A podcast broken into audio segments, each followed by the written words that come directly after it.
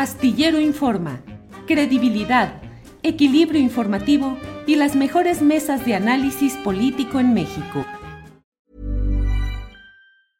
Hiring for your small business? If you're not looking for professionals on LinkedIn, you're looking in the wrong place. That's like looking for your car keys in a fish tank.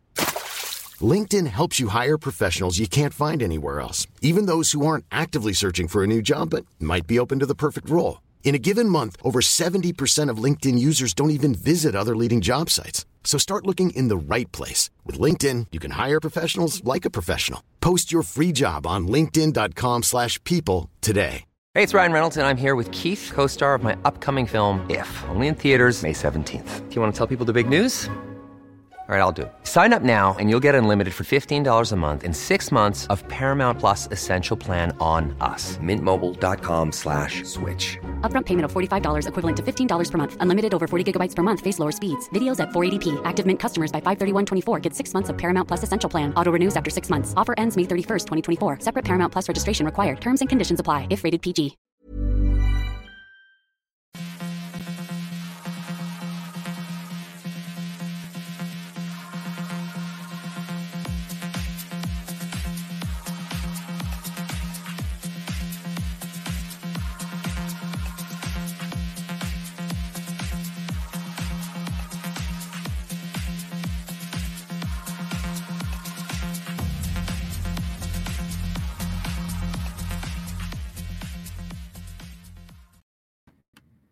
¿Qué tal? Muy buenas tardes. Me da muchísimo gusto saludarlos hoy en este jueves 7 de julio y recordarles que, eh, pues además de agradecida de estar en este espacio y de poder estar aquí con ustedes, que nuestro querido Julio Astillero está recuperándose. Él está muy bien. De hecho, hoy amaneció bastante, bastante eh, bien. Eh, los síntomas que ha tenido no han sido muy fuertes, un poco de cansancio nada más, pero que descanse todo lo que pueda nuestro querido Julio Astillero para que pronto esté de regreso por acá en este espacio. Mientras tanto, yo lo saludo. Me da mucho gusto estar por aquí en esta ya casi fin de la semana. En este jueves tendremos, por supuesto, nuestra mesa de seguridad hoy con Víctor Ronquillo y con Jorge Torres. Eh, recordad también que nuestra querida eh, colega Guadalupe Correa anda de viaje, pero ya pronto estará acá de regreso. Y Ricardo Ravelo también tiene algunos compromisos que cumplir y estará también de regreso, esperemos, la próxima semana. Hoy, eh, muy importante todo lo que está sucediendo en el terreno político e informativo. Hoy en la conferencia mañanera, eh, pues a conocer la unidad de inteligencia financiera, eh, precisamente el titular de la UIF, Pablo Gómez, que se presentó una denuncia ante la Fiscalía General de la República por presuntas operaciones con recursos de procedencia ilícita en contra del expresidente Enrique Peña Nieto.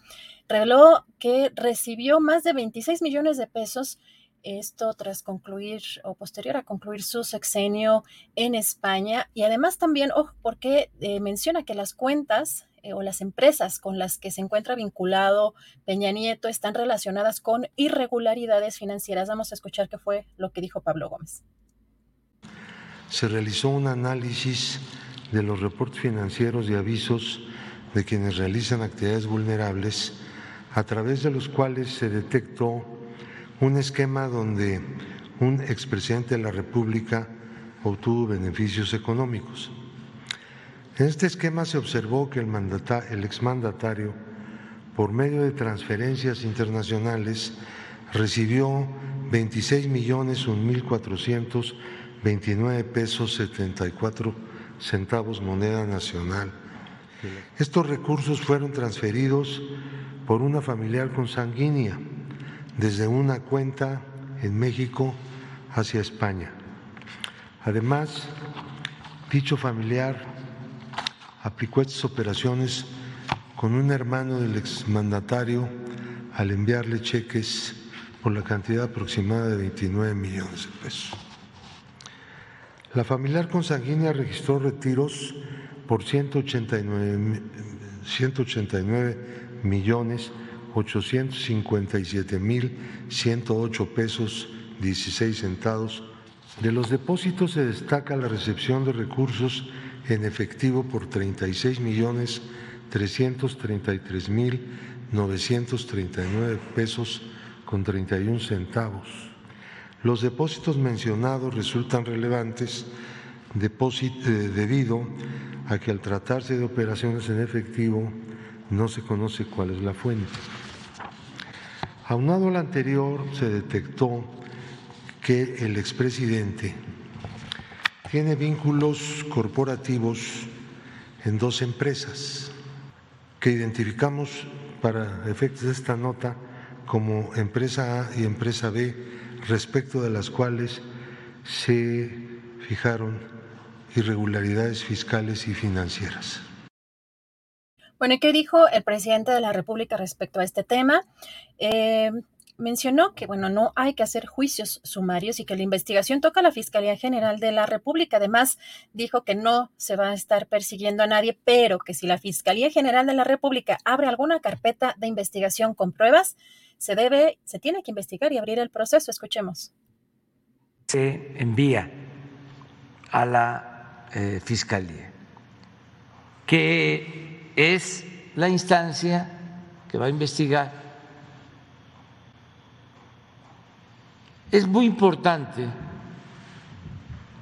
el que podamos actuar con responsabilidad para no hacer juicios sumarios y que al mismo tiempo actuemos con transparencia. Es una línea muy delgada, pero se puede si asumimos nuestra responsabilidad.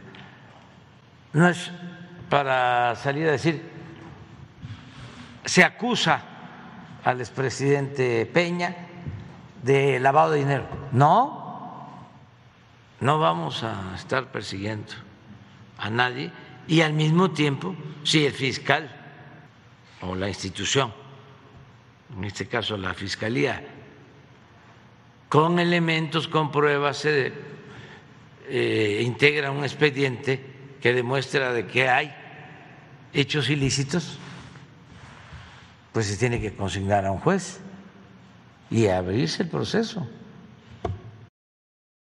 Bueno, vamos a, ver esta noticia. Por supuesto, ya está en las ocho columnas de prácticamente todos eh, los medios nacionales. Vamos a ver con la actuación de la Fiscalía General de la República o la no actuación, si esto queda solamente en una movida eh, electoral en la lucha por el Estado de México previo esto a las eh, elecciones del próximo año. Y veamos también si el expresidente Enrique Peña Nieto desde allá, desde España, eh, responde a lo mejor a través de sus redes sociales. Vamos a estar muy pendientes también de una posible respuesta. ¿Y qué sigue o qué ha pasado con este tema de eh, Alejandro Moreno, el líder nacional del PRI? Eh, sobre todo respecto a estos audios que dio a conocer la gobernadora de Campeche, Laida Sansores.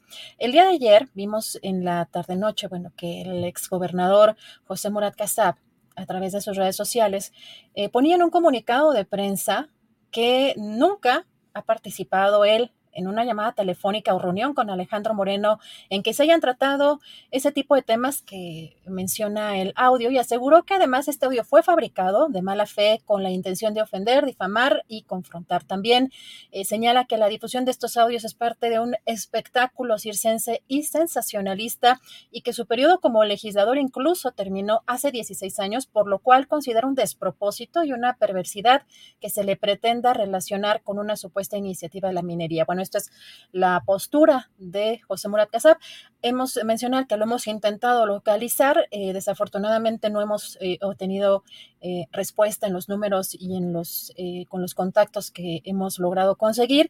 Esperaremos, porque en el mismo comunicado el gobernador, el exgobernador, Murat mencionaba que estaba abierto para, para, entrevistas sobre este tema, así que esperemos hacer contacto pronto o, que también tenga la disposición de darnos alguna entrevista a este, este espacio.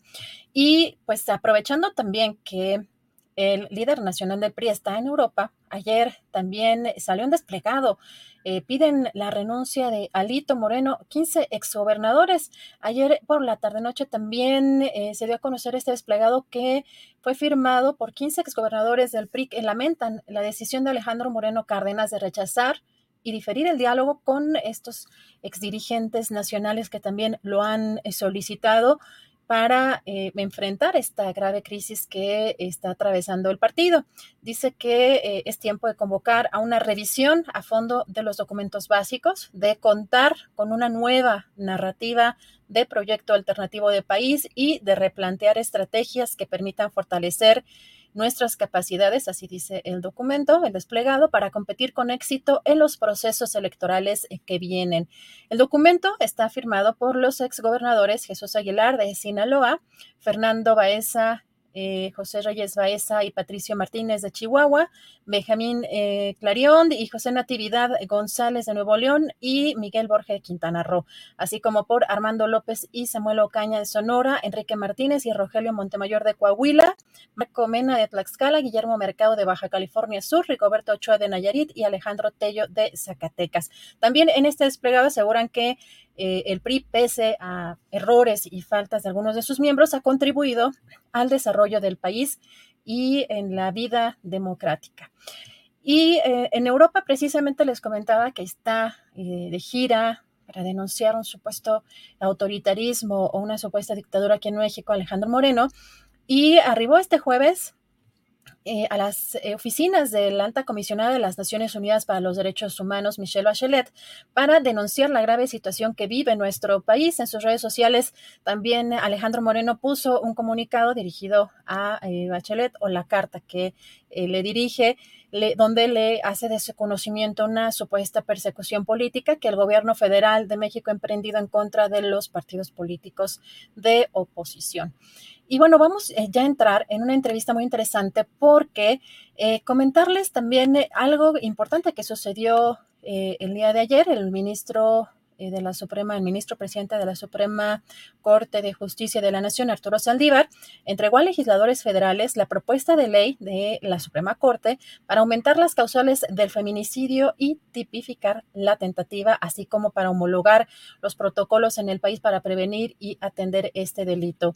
Por lo que tenemos una entrevista muy importante. Vamos a entrevistar a Argentina Casanova, ella es activista y defensora de derechos humanos. Eh, feminista, es integrante de comunicación e información de la mujer hace Argentina. ¿Cómo estás? Muy buenas tardes. ¿Qué tal? Muy buenas tardes. ¿Me escuchas bien? escuchamos muy bien, Argentina. Perfecto, muchísimas gracias.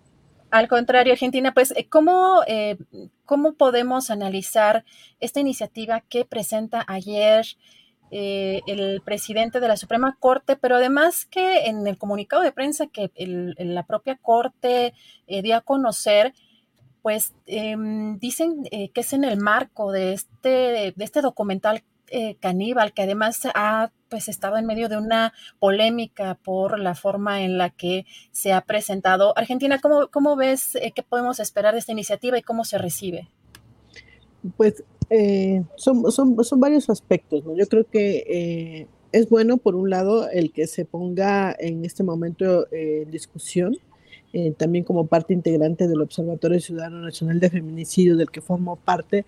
Creo que comparto la, la visión de es oportuno que se recoloque sobre la mesa eh, y sobre todo en, la agenda pública la importancia de eh, adoptar acciones frente al feminicidio, eh, a pesar de, que pareciera un tema superado, no lo es. Tenemos una problemática en constante crecimiento, una falta de respuesta estructurada a la altura de la problemática creo que eh, coincidimos en que no es un, ya no es un problema eh, de leyes, ya no es un problema legal, sino que eh, muchos actores no están asumiendo la gravedad de la problemática y se sigue pensando que hay muchas condiciones que justifican la falta de actuación y el cumplimiento de las responsabilidades de las autoridades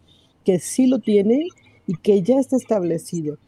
En el 2014, la organización eh, de la que yo eh, pues tuve el honor de fundar en Campeche, eh, presentamos una propuesta, se la entregamos a la Fiscalía del Estado para que le hiciera llegar una al gobernador en ese momento. Presentamos una propuesta de ley para la protección de la vida de las mujeres y las niñas. Estoy hablando de hace ocho años ya. Eh, en ese momento era necesario porque no existía todo el marco de condiciones que ahora tenemos, como son el protocolo, este, el tipo penal. Sin embargo, es un, es un muy buen esfuerzo por parte de, la, Suprema Corte, del, del, ministro presidente, retomar el tema, colocarlo en la agenda pública y darnos oportunidad para la reflexión y la discusión. Yo creo que es un proyecto que necesita discutirse, analizarse, revisarse. Es un buen intento, pero necesita incorporar las preocupaciones de organismos como el Observatorio Ciudadano Nacional de Feminicidio, que tiene mucha experiencia en el tema, y de muchas eh, eh, defensoras de derechos humanos que tenemos la experiencia práctica para decir que a pesar de la existencia de normas, la realidad no se está traduciendo en este momento en protección para las víctimas, garantía de reparación y defensa y prevención, que es lo más importante, porque no solo se trata de hacer leyes que sancionen el feminicidio, se trata de prevenir los feminicidios y creo que no se está haciendo énfasis en esta parte. Yo dividiría como estos tres aspectos la preocupación frente a, este importante eh, gesto de la propuesta. Eh, ya en un análisis más detallado este, podemos ir observando algunos aspectos que la propuesta merece eh, revisarse, pero creo que de entrada este sería como, como una posición. Argentina, hay, una, hay un tema que creo que para quienes hemos ido a acudir a denunciar y también que conocemos de cerca las denuncias, sabemos que eh, pues eh, en donde se atoran muchas veces en los procesos de cualquier tipo, pero particularmente en un país tan machista y tan misógino como México es eh, precisamente en los ministerios públicos.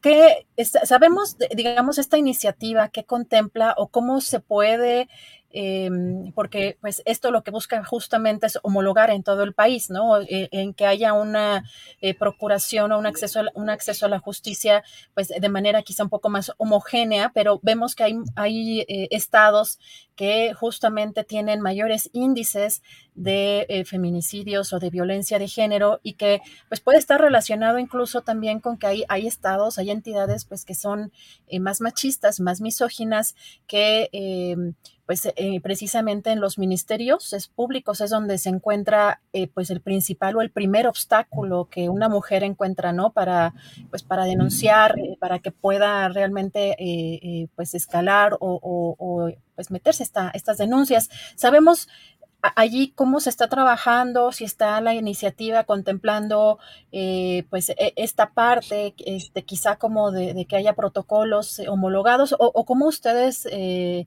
ven eh, esta parte, ¿no? Donde es como el primer acercamiento con, con pues, cuando uno denuncia. pues justamente eh, retomo mucho de lo que tú acabas de plantear, ¿no? Porque creo que la conveniencia de esta propuesta es que retoma una preocupación de eh, reunir en una ley, en una ley general, una propuesta que acuerpe todo, la prevención, la sanción, la reparación eh, y sobre todo yo hago mucho énfasis, porque esto que tú mencionas acerca de la función y el trabajo de los ministerios públicos entra también en la parte de la prevención que ya tienen en este momento funciones para el otorgamiento de las órdenes de protección que pueden actuar en forma inmediata y también involucra a los jueces para el otorgamiento de las medidas de protección en forma inmediata, rápida y expedita para proteger y prevenir los feminicidios. Yo creo que esa es una parte muy importante, ¿no? La otra tiene que ver con eh, la sanción, con la investigación adecuada de los casos y eh, evitar revictimizar tanto a las sobrevivientes de tentativas de feminicidio, pero también a las familias de las víctimas y eh, el que se establezcan condiciones para la reparación efectiva. Eh, yo creo que eh, el Ministerio Público en todo el país tiene un papel en la actuación de la investigación, pero en este momento están ocurriendo feminicidios que pueden ser prevenidos, que están ocurriendo en el espacio público y no se está actuando de manera adecuada para prevenir y evitarlos.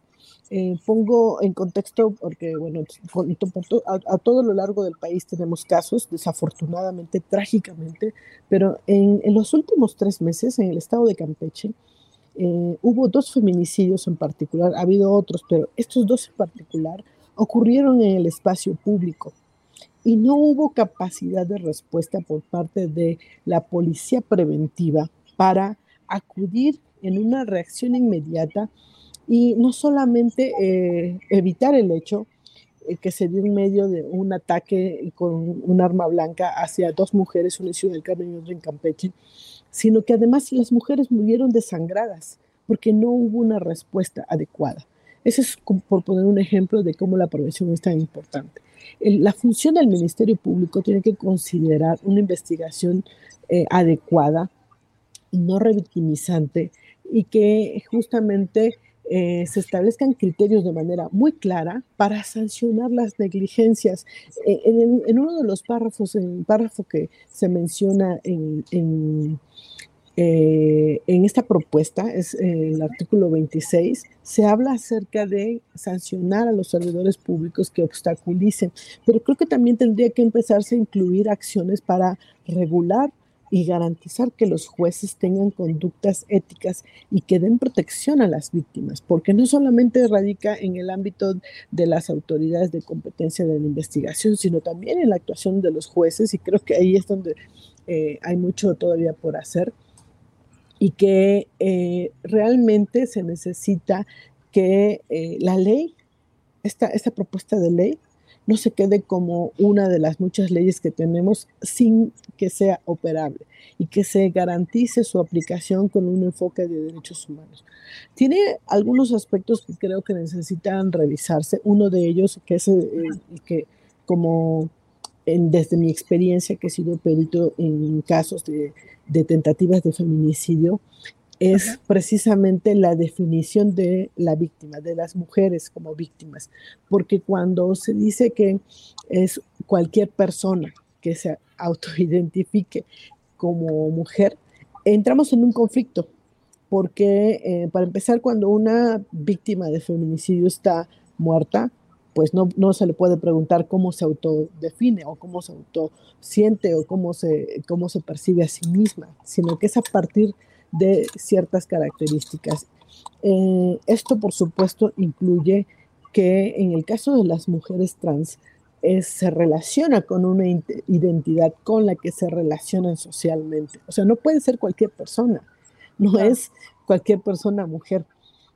Las mujeres son personas, pero no todas las personas son mujeres. Entonces creo que es muy importante hacer énfasis en este aspecto que eh, necesita ser muy específico acerca de que las mujeres son precisamente las personas que tienen ciertas características que eh, por su condición, por su, eh, su, su, sexo, son discriminadas históricamente y viven en una desigualdad estructural que ha ocasionado la violencia de género contra ellas y que particularmente esto da sustento a las razones de género de la violencia feminicida contra las mujeres. Creo que hay muchos otros aspectos, no sé si tienes alguna otra pregunta o comentario.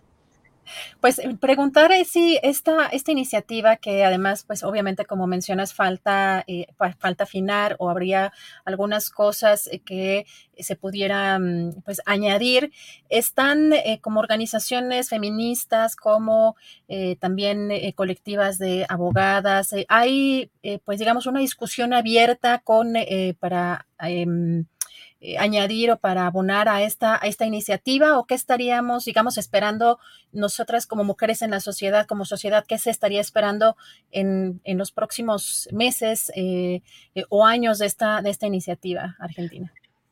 yo creo que es necesario sentarnos a, a, formar, a alimentar como sociedad civil, como organizaciones feministas con experiencia de trabajo en investigación de casos de feminicidio, porque eso es muy importante. A veces hay, organizaciones especializadas y que acompañan a víctimas, ¿no? Eh, en experiencias es donde se ve cuando una, una ley, sigue siendo teoría. Yo quiero dejar algo muy claro antes de, pasar a responder esto que tú me planteas, ¿no? ¿Qué es lo que sigue?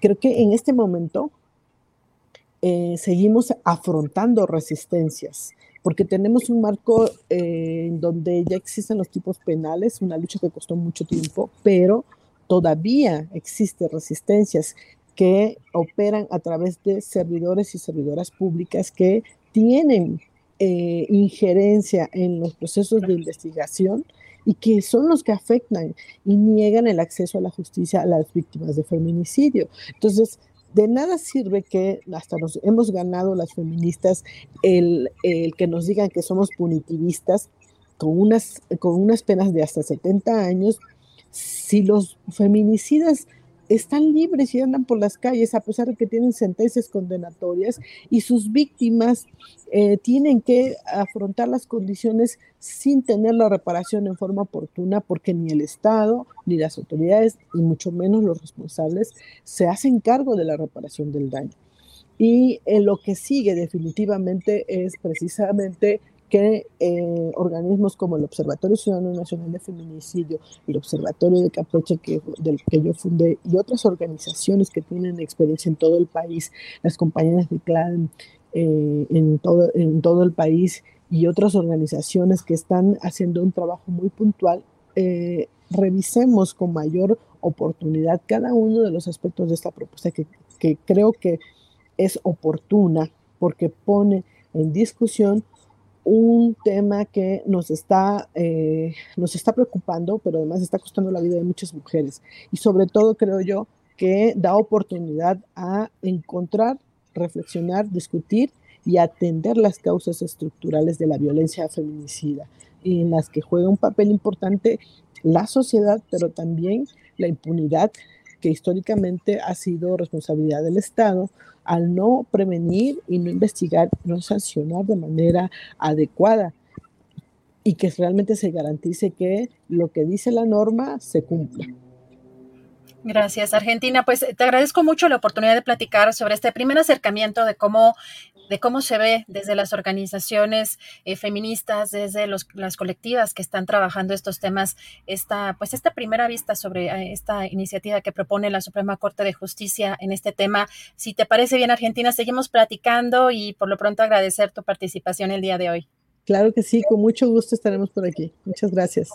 Gracias a Argentina Casanova, activista y defensora de derechos humanos. Hay muchos comentarios, eh, entiendo perfectamente, por aquí ya hay, alguien eh, de ultraderecha diciendo que la violencia no tiene género y que es pura propaganda progre. Bueno, eso este, parece que, solamente lo vemos en cuentas como la de sublevados o este, en estas cuentas de ultraderecha creo que falta mucho porque nos acerquemos a este tema con mayor eh, panorama o con una em, amplitud de visión.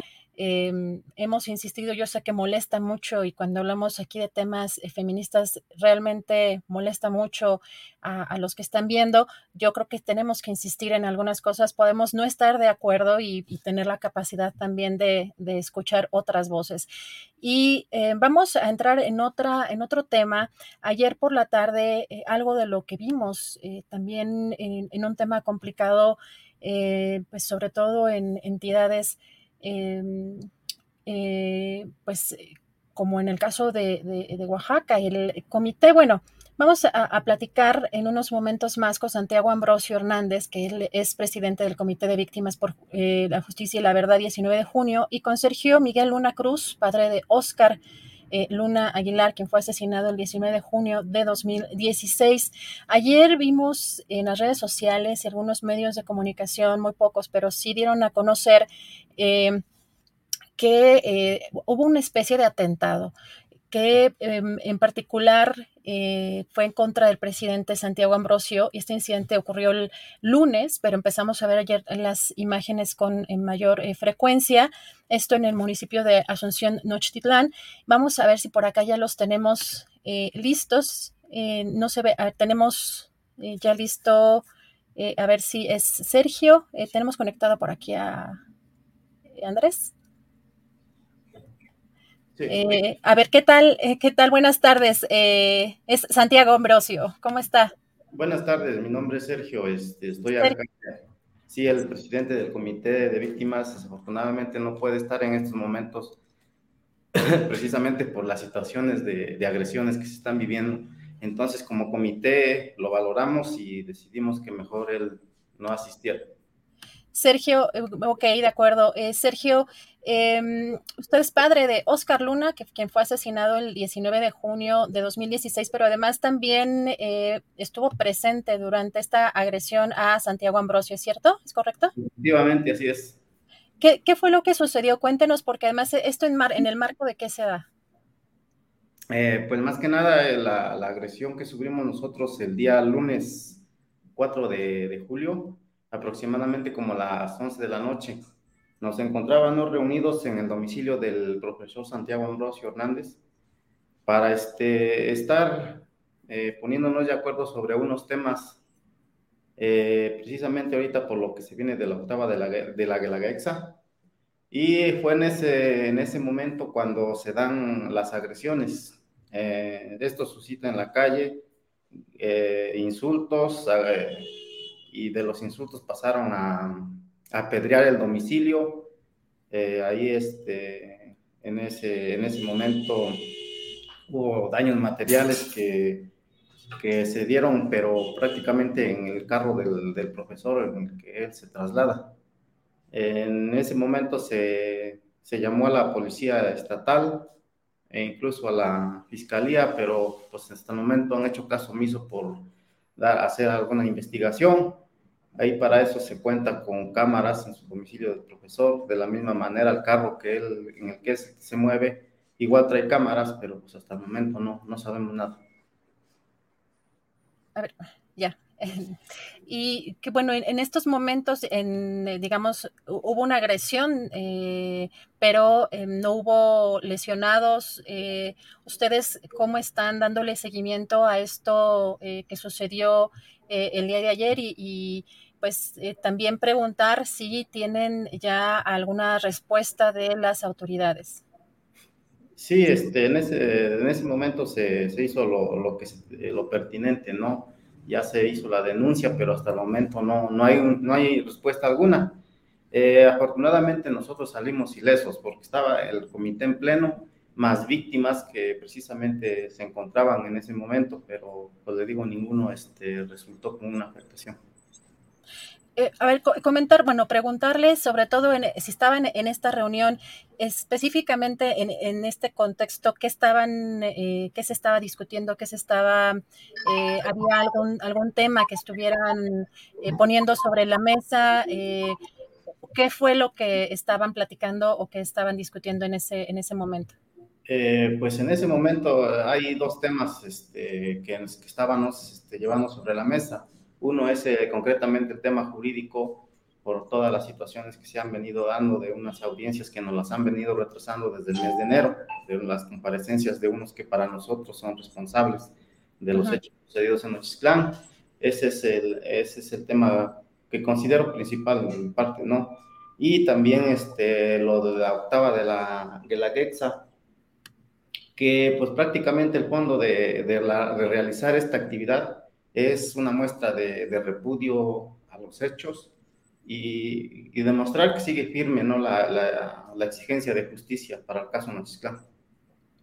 Gracias. Si nos puede eh, actualizar en qué digo, eh, conocemos y recordamos que con eh, pues mucho dolor esta situación en 2016 eh, durante el sexenio precisamente de eh, Enrique Peña Nieto y que con un afán de eh, pues dar un escarmiento a, los maestros o como una manera de reprimir el, el movimiento magisterial por la a opositores de la reforma educativa que pues, hubo esta, eh, pues no, no, un enfrentamiento, sino una situación en donde se eh, abrió fuego contra manifestantes y que pues lamentablemente eh, hubo ahí muchos, eh, perso muchas personas muertas con también, pues más o menos unos, eh, fueron 100, 100 heridos, si no, no, no recuerdo mal. ¿Qué, qué, ¿En qué momento estamos?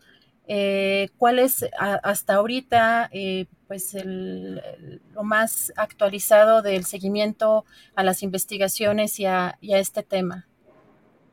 Pues en ese sentido, desafortunadamente yo le puedo compartir que los avances, los pequeños avances que, que se tienen son, son muy, muy, pocos y lentos, ¿no? Porque hasta el momento, este, no sé si ustedes tengan el conocimiento, hay de tres personas detenidas, entre ellos este, Juan Peralta Lavés, director de Fuerzas Especiales en el estado de Oaxaca, Carlos Guerrero Romero, mando este, de la Policía Federal, igual de, Fuerzas Especiales.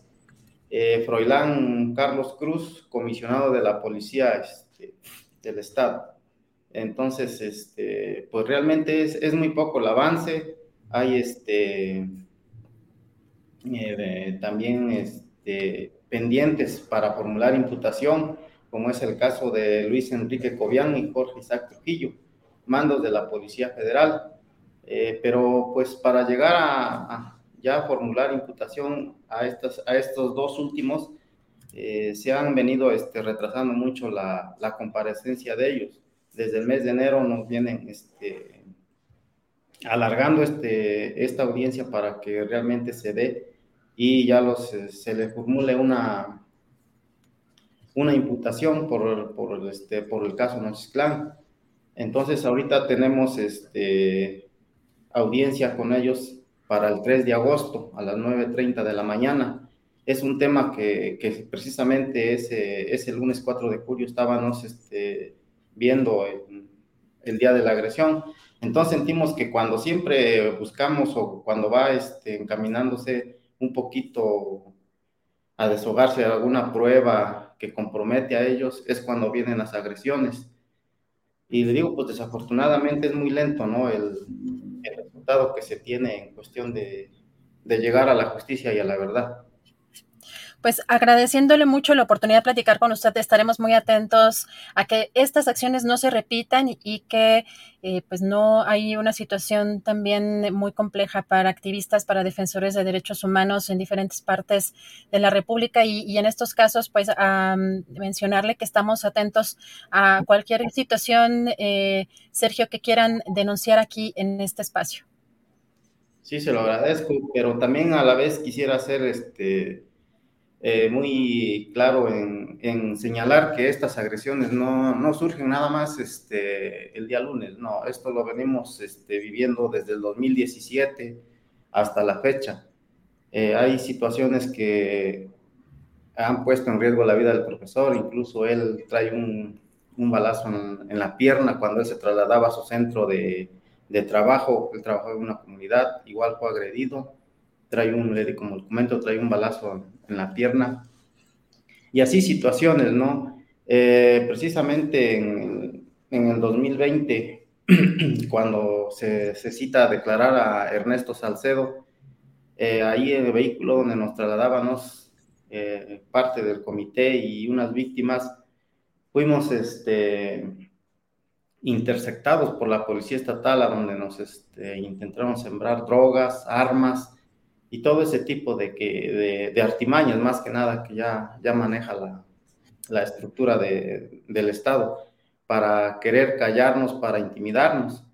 Entonces sí, sí hago ese, este comentario porque esto lo, nosotros lo venimos viviendo desde el 2017 hasta el día de, de hoy, se podría decir, porque sabemos que es el riesgo y que corremos, pero aún así seguimos este, firmes y con la misma postura de, lograr justicia para para los asesinados en Nochistlán como para todos los, heridos de bala que hay en, este sentido. Sergio, eh, preguntarle, ¿hay, eh, ¿tienen identificados grupos, personas eh, que hayan denunciado o sospechas de algunos personajes políticos o personajes que estén encabezando estas agresiones en contra de ustedes? pues tenemos la sospecha, pero no, no podemos decir a ciencia cierta, hacer un señalamiento directo, ¿no? Sería una responsabilidad de nosotros, pero pues sabemos cómo se maneja esto dentro de las estructuras de gobierno y pues sentimos que viene de ahí, porque es mucha coincidencia, siempre ha sido mucha coincidencia Claro, o sea, viene, viene del, digamos, ustedes consideran eh, que viene de parte del gobierno, o sea, no sin señalar personas, pero ven estos ataques de manera persistente desde el 2017 hasta la fecha de parte del gobierno. Así es. así lo vemos. Eso es, eso es importante especificarlo. Pues, eh, Sergio, agradeciendo mucho la oportunidad de platicar con usted, no sé si quiera cerrar con un mensaje final. Pues, este, de acá lo, que queremos decir, y hablo, a nombre de todos, de todos mis compañeros víctimas, que seguimos, seguimos en esta postura, en la exigencia de justicia, y algo que quiero recalcar mucho es este, que nosotros no, ni por error hemos este, pensado en irnos a una reparación integral de daño como nos los proponen. Porque para empezar, yo, yo como padre lo he dicho y lo vuelvo a repetir, eh, ningún dinero este, repara la vida, eh, como tampoco se repara todo el daño psicológico que, ni, ni físico en el que se encuentran muchos de los compañeros. Entonces sí, es el mensaje que yo, yo dejaría muy, muy en claro de que no persistiré, no, no, no claudicaremos en esta, en esta exigencia de lucha, siempre estaremos pendientes y exigiendo más que nada eso. Pues muchas gracias, eh, de agradecerle mucho, Sergio Luna. Estamos pendientes cualquier denuncia que quieran hacer en este espacio. Muchas gracias. Al contrario, gracias a ustedes. Gracias eh, a Sergio Luna y vamos a estar atentos a estos, eh, a estas acciones, a esto que está sucediendo, porque no es, lamentablemente, no es el único caso. Eh, hay una situación también complicada en diferentes partes de la República. Ya platicamos acerca de el padre Marcelo. De hecho, a ver si Andrés tiene, nos mandó un video precisamente de esta, de esta marcha que hizo, se hizo allá en Chiapas y él manda un mensaje, manda un mensaje y dice el padre Marcelo que para construir la paz desde nuestra fe en Jesucristo y fundamentado en el Santo Evangelio hemos caminado con el pueblo sufriente, hemos mediado conflictos y lo hemos hecho con amor y misericordia. Y ante esta orden de aprehensión que existe en mi persona, proclamo desde la verdad delante de Dios que soy inocente, lo saben muy bien los que me acusan. Bueno, es un padre, por supuesto, está eh, este mensaje eh, religioso, pero donde eh, manda este mensaje de que es inocente y pues la persecución de la que es víctima y lo ayer lo hemos platicado justamente con el Fraiba, todo lo que está pasando, es muy complejo, todo lo que está sucediendo en Chiapas. No todo es blanco, no todo es negro, hay que eh, pues abrir un poco más el, panorama, porque sí es muy fácil eh, ser maniqueístas y ponerse de un lado y del otro. Aquí creo que es importante que escuchemos estas, estas voces y eh, más allá de, nuestro, de nuestras propias ciudades, de nuestras propias comunidades, hay un país muy complejo y que se está moviendo. Bueno, vamos ya platicar eh, en unos segunditos más. Aquí en este espacio le hemos dado seguimiento a esto de una planta de amoníaco que se quiere, eh, que se quiere construir en Topolobampo, y en Sinaloa. Y hemos platicado aquí con diferentes eh, personas, con activistas. Y el día de hoy vamos a platicar ya lo tenemos por acá conectado. Vamos a platicar ya en unos segunditos con Felipe de Jesús Montaño y Valenzuela. Este, eh, primero vamos con eh, Felipe de Jesús y em, este, él es activista y cobanaro de eh, Ohuira. El cobanaro es el gobernador tradicional de la comunidad. Ya habíamos mencionado en una ocasión anterior que hay una consulta que se va a hacer, pero que también han denunciado que el gobernador de ese estado está buscando o está impulsando o está presionando a la población para que le digan que sí a esta, a esta planta de amoníaco. Aquí eh, los activistas y también Felipe de Jesús Montaño han pues, denunciado en diferentes ocasiones los riesgos eh, sanitarios e ecológicos que traería esta, esta planta. Así que eh, vamos a ver si por ahí ya tenemos listo a Felipe de Jesús Montaño. a ver si ya lo, lo podemos poner. ¿Qué tal? ¿Cómo está? Muy buenas tardes, Felipe de Jesús. ¿Cómo está? Muy buenas tardes.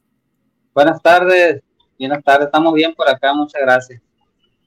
Gracias por la entrevista. Eh, Felipe Jesús, ¿qué, nos puede comentar eh, cómo va esta consulta? Ya Julio lo había entrevistado la ocasión eh, anterior y lo que denunciaban era que parecía que había una presión ahí por parte del gobierno para que se dijera que sí a esta planta. ¿En qué vamos, Felipe Jesús, en, en ese sentido?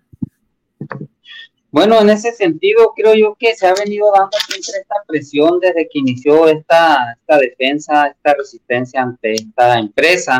Eh, a estas alturas, eh, la insistencia de gobierno, la insistencia a que, a que participen eh, apoyando esta empresa, ha sido muy insistente. Ahorita, a estas alturas, con la con esta consulta que se viene a los pueblos originarios, eh, empieza a, una vez más verse esa, eh, esa corrupción, esa compra de conciencia.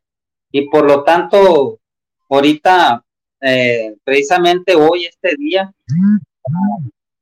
lo que viene siendo la Secretaría de Economía está realizando una marcha, una, marcha aquí en la ciudad de Los Mochis, donde está invitando y convocando a participar a todas aquellas personas que, eh, que estén eh, en, este, en, este, en este caso porque estén de acuerdo con esta instalación.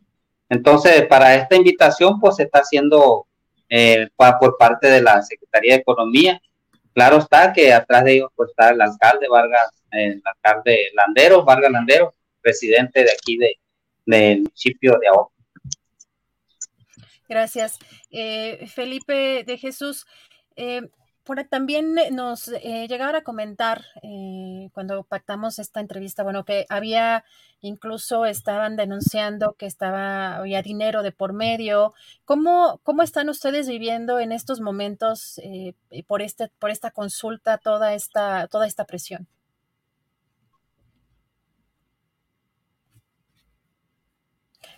Creo que se trabó, creo que se nos trabó ahí la, eh, la videollamada.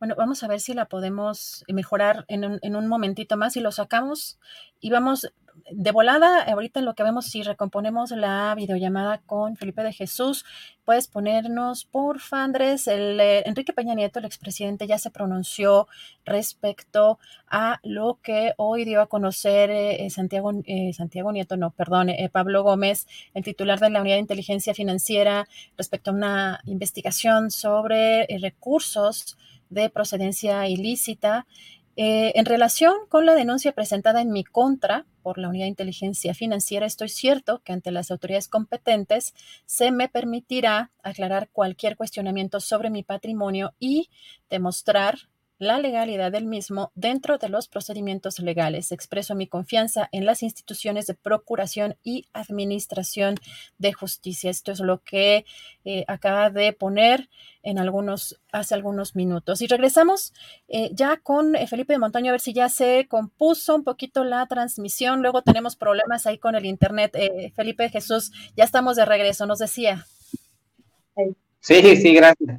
mire, referente a esta forma de operar de, de GPO con aliado con el gobierno o gobierno aliado con GPO. Ahorita están las compras de conciencia, ahorita eh, estamos tratando nosotros de recaudar toda evidencia para en su momento mostrarla, donde eh, tanto gobernación como la parte que le pertenece a la Dirección de Asuntos Indígenas, eh, la cual está al frente Silvina Valenzuela, gobernadora tradicional de la comunidad de la Florida, anda repartiendo despensas eh, para concientizar a favor al voto a la, a la, a la empresa GPO. Y claro está, eh, apoyo económico también. Eh, hay unas personas las cuales nos van a ayudar para, para buscar todas esas evidencias, tener evidencia para en su momento mostrarlas. Pero sí, y no nomás el 5 de mayo en San Miguel, ayer que andábamos allí concientizando a nuestros hermanos, miramos cómo en una casa particular estaban bajando despensas. Tenemos también el video y lo tenemos ahí. En su momento lo vamos a presentar. Y así sucesivamente hemos andado en, muchas comunidades y las comunidades y las personas, nuestros hermanos nos han dicho que han venido gobierno con GPO para ofrecerles despensa y dinero. Eh, eh, también preguntarle, hay una carta que están eh, presentando, que buscarán presentar al presidente López Obrador. Quieren que eh, acuda a, esta, a este lugar precisamente para tener un diálogo? Sí, mira, eh, de tiempo atrás nosotros hemos estado insistiendo porque es muy importante que nuestro presidente eh, esté enterado y que viva de, de viva voz, en, eh, que venga aquí a los pueblos, que nos escuche de viva voz las problemáticas en las cuales nosotros estamos inmersos y en las cuales no hemos sido nosotros atendidos como debería ser legalmente, jurídicamente, ya que sabemos que los amparos que han salido favorables a nuestras comunidades indígenas eh, dadas por la Suprema Corte de Justicia, no hay un respeto tal a cual, eh, eh, por lo tanto, estas acciones cometidas vienen siendo desacatos a la, a la, parte, a la parte jurídica.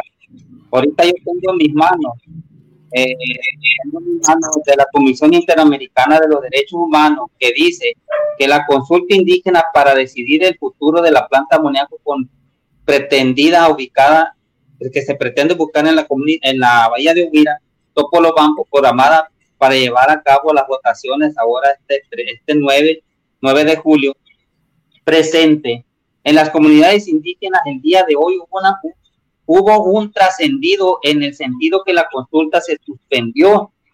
Esto de acuerdo a los preceptos de la Comisión Interamericana de Derechos Humanos que establece la consulta indígena de, que debe de ser previa, libre, informada y culturalmente adecuada.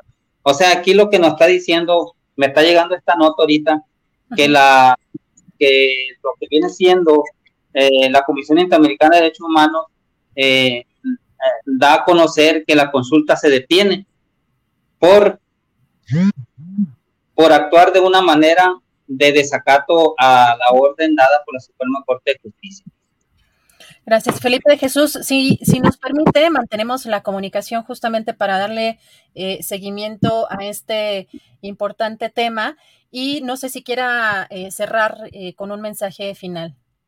Sí, primeramente, pues el llamado, el llamado de carácter urgente a nuestro presidente Manuel López Obrador, Andrés Manuel López Obrador, para que nos visite como dice bien la invitación, la carta que, que en estos momentos ya él tiene en sus manos, a la cual estamos haciendo la, el llamado que baje aquí a las comunidades, en este caso Huira, Paredones, Lázaro Cárdenas, para llevar a cabo un diálogo un contexto, en un panorama de respeto, en un panorama de usos y costumbres, en las cuales eh, buscaremos eh, eh, las propuestas, las mejores propuestas para, para llevar a cabo este, este panorama de consulta, esto que se viene a los pueblos originarios, esta, esta forma de hacer, de hacer y deshacer las cosas, lo que viene, lo que es el gobierno junto con algunos otros eh, empresarios, eh, buscar de una u otra manera el bienestar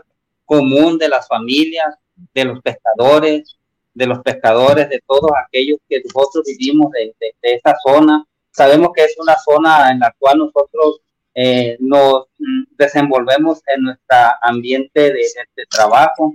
el proyecto neoliberal, como dice nuestro presidente, un proyecto extranjero de, que de raíz está podrido por la corrupción, eh, por esos políticos sin escrúpulos de, de sexenios pasados y, y, pre, y su, presentes y los presentes comprando esas conciencias a nuestros hermanos. No se puede sacrificar el medio ambiente ni la forma de vida de los pueblos originarios. La construcción de la planta de amoníaco legalmente no es correcta, moral y ética, ni humanamente tampoco es justa.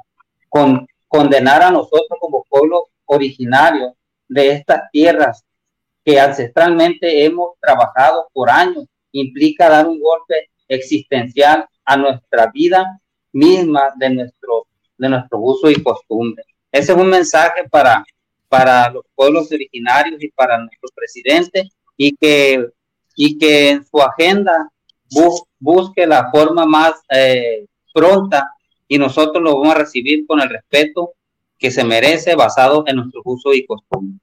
Felipe de Jesús Montaño, gobernador de Ohuira, le agradezco mucho la atención a esta entrevista y estamos muy pendientes de todo lo que suceda. Muchas gracias por esta entrevista. Dios en Choco, te desea muchas gracias.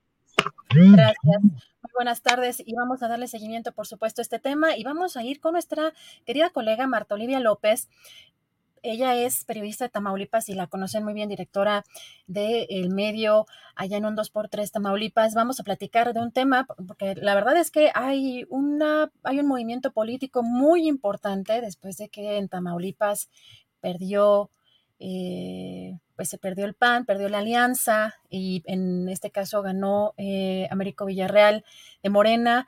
Hay, eh, una, hay un movimiento político muy importante y hemos visto bloqueos en las carreteras en eh, allá justamente en Tamaulipas. hay un tema de pues la columna armada exige la liberación de Octavio Leal Monca del Tarzán y vemos pues toda la tarde de ayer mucho, mucha movilización incluso con tráileres. Vamos a platicar, Marta Olivia. Por acá ya anda nuestra querida Marta Olivia. ¿Cómo estás? Muy buenas tardes. ¿Qué tal, Adriana? Un gusto saludarte. Buenas tardes. Buenas tardes. Pues primero que nada, eh, ¿qué es la columna? ¿Quién es la columna? ¿Qué es? Eh, de pronto creo que también eh, parece que ya este, estamos muy inmersos en, la política local, pero quién es, porque además también ya hay este, personajes influencers de por medio en, en, este, en este tema. Querida Marta Olivia, cuéntanos. Sí, gracias, Adriana. ¿Qué es la columna? Este nace como un grupo de autodefensas en el municipio de Hidalgo. Eh, Hidalgo, este, y se extiende a varios municipios colindantes con Nuevo León. Actualmente tiene presencia y bueno, se unieron como autodefensas para, pues, eh, sobre todo ante los excesos de los Zetas, eh, allá por el 2010 aproximadamente. Entonces ellos se, unieron y aunque empezó, empezó, en Hidalgo, Villagrán y Mainero, se ha a seis municipios de eh, Tamaulipas, que son además de estos Padilla, San Nicolás y San Carlos. tienen presencia ahí y bueno, hay versiones encontradas. Por un lado, este, controlan totalmente estos municipios y ellos este, hay, han sido acusados de proteger al narcotráfico y demás. No hay ninguna investigación abierta al respecto, solamente son declaraciones que se han dado, pero que las ha utilizado el gobierno estatal en turno para cuando están a favor o cuando están en contra. En el 2016, estas eh, columnas, que se llamó primero columna armada, después columna cívica y solamente después columna general Pedro José Méndez, pues eh, apoyaron en el 2016 a Francisco Javier García Cabeza de Vaca y al Partido Acción Nacional. Y hasta ahí, en las próximas elecciones, pues tenían una relación tersa, cercana, donde, hay que decirlo, ellos definían quiénes iban a ser los alcaldes y demás por esta, y garantizaban el triunfo a los, este, al Partido Acción Nacional. Sin embargo, a partir del 2018 más o menos empieza a gestar un, una división o una separación entre la columna y Octavio Leal Moncada y, este, y, el gobierno del Partido Acción Nacional de Francisco Javier García Cabeza de Vaca. Finalmente, en este, aunque había algunos estira y afloja siempre a la hora de empezar las elecciones y van juntos. Tal es el caso en la pasada elección federal del año pasado y también en las locales. Finalmente, en este 2022, cuando se elige al nuevo gobernador, ellos de plano dicen, queman camisetas, queman gorras y dicen, nos vamos de Acción Nacional y vamos a apoyar a Morena. Entonces, me parece que es importante hacer este contexto. Sí sabemos, y lo hemos comentado en otro, en otro momento, que Francisco Javier García Cabeza de Vaca ha judicializado el proceso electoral desde hace varios meses, sobre todo amenazando a los alcaldes opositores, a los diputados opositores y a todo aquel ente que se mueva y que no le sea agradable. Y este es el caso ahora de la columna de su dirigente Octavio Leal Moncada, quien fue detenido en Monterrey el pasado martes por la tarde. Eh, posteriormente, pues tomó por sorpresa a todos los integrantes que están en esos municipios colindantes con Nuevo León y finalmente a las nueve de la noche del martes comenzaron a hacer estos bloqueos a la altura del municipio de Hidalgo y este, digamos, hasta ahí, eh, Adriana, es esta parte.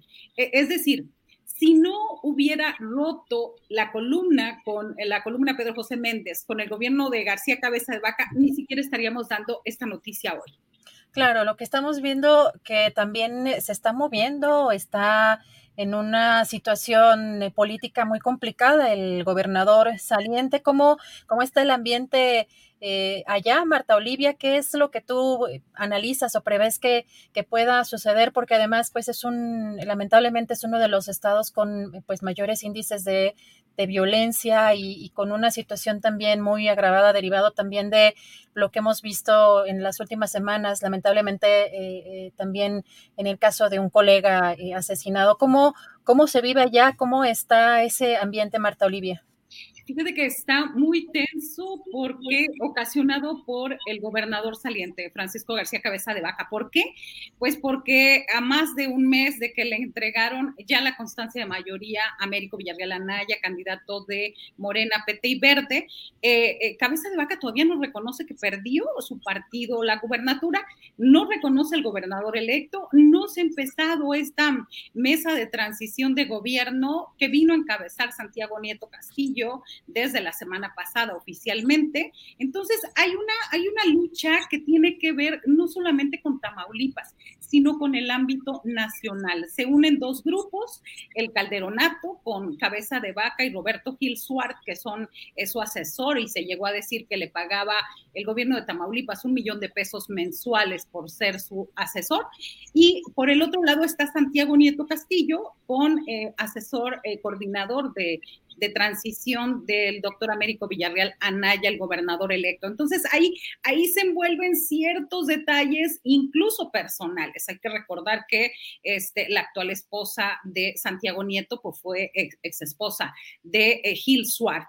Entonces hay, digamos, parece un capítulo de telenovela. Sin embargo, sin embargo, ayer fue un capítulo muy triste, muy triste porque venían más de mil personas caminando y en camionetas de la columna cívica de manera pacífica a llegar a la capital del estado para demostrar su apoyo a Octavio Leal Moncada, el Tarzán, y venían a, este, Ciudad Victoria. No se les permitió llegar, eh, hicieron retenes los GOPES, Policía Estatal y la Ministerial para que no llegaran y se armó una ola, una ola de terror por grupos de WhatsApp con trabajadores del gobierno que eh, cundió en toda la ciudad.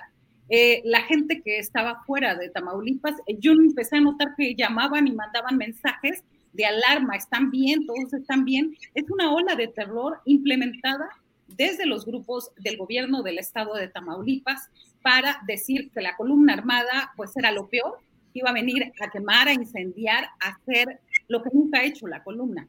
Entonces, eh, esto lo vivimos ayer por la tarde, desde el mediodía incluso el gobierno del estado les dio salida a sus trabajadores a partir de las 12 del día para contribuir a esta ola, ola de miedo que se infundió desde ahí.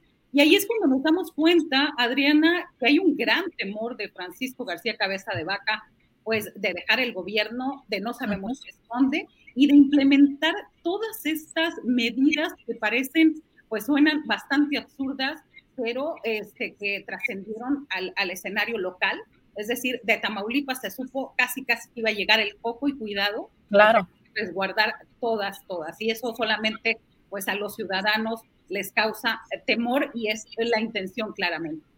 Sí, también un, hablando de un terrorismo digital, que una, una manera también para, pues como decías en una ocasión, patadas de abogado del gobernador saliente, y justamente te iba a preguntar de cómo se había tomado eh, también la llegada de Santiago Nieto en esta colaboración con el gobierno de Américo Villarreal, pero seguiremos platicando en los próximos días, Marta Olivia, porque en las próximas semanas, porque se ve que todavía va para largo esta esta llegada de Américo Villarreal por un lado y esta salida de cabeza de vaca y esperemos que no suceda nada, pero hay que estar muy atentos a todo lo que se está moviendo eh, allá y reconocimiento como siempre, querida Marta Olivia, a tu valiente trabajo, a tu honesto trabajo y te seguimos también en tus redes sociales y estamos aquí atentos para toda la información que nos compartes. Marta Olivia, te mando un abrazo, muchísimas gracias.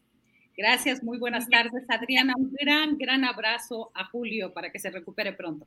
Claro que sí, de tu parte, Marta Olivia. Muchísimas gracias. Hasta la próxima. Gracias a Marta Olivia López. Recuerden seguirla en las redes sociales. Ella hace un periodismo valiente. Hay eh, una situación eh, también muy complicada en otros estados y la verdad es que es importante reconocer y darle voz a estos colegas mientras más eh, conozcamos y mientras más podamos ubicarlos.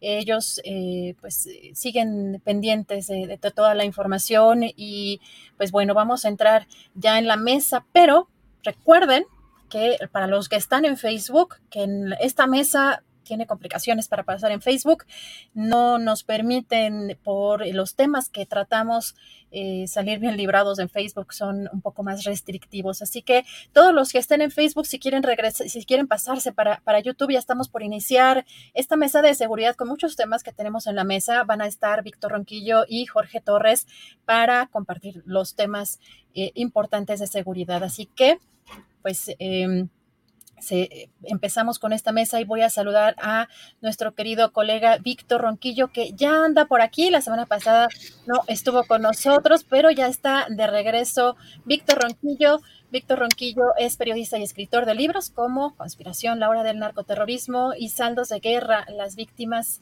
civiles en la lucha contra el narco. Y además tiene una interesante sección en Capital 21, así que no se lo pierdan. ¿Cómo estás, querido Víctor? Buenas tardes.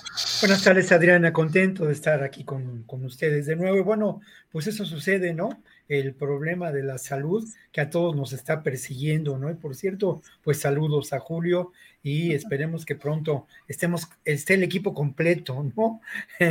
no tengamos tantas bajas, pero aquí estamos con mucho gusto y con mucho interés de reflexionar en torno a temas de la semana vinculados, relacionados con la seguridad.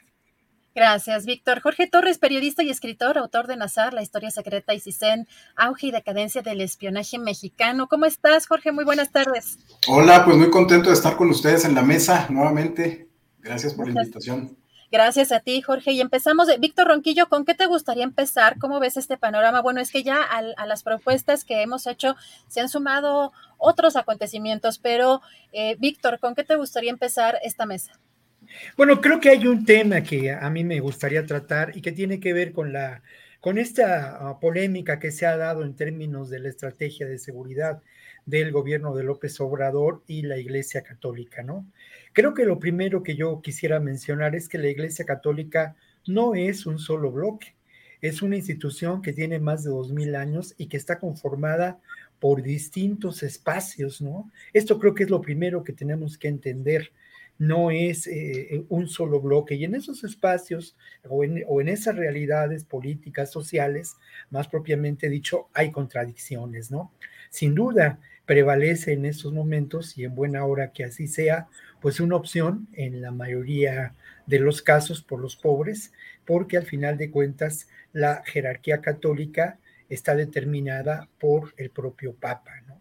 Eso creo que es muy importante. Y en ese sentido, me parece que eh, la posición que ha seguido en buena parte la iglesia mexicana eh, ha tenido dos elementos que yo quisiera mencionar, ¿no?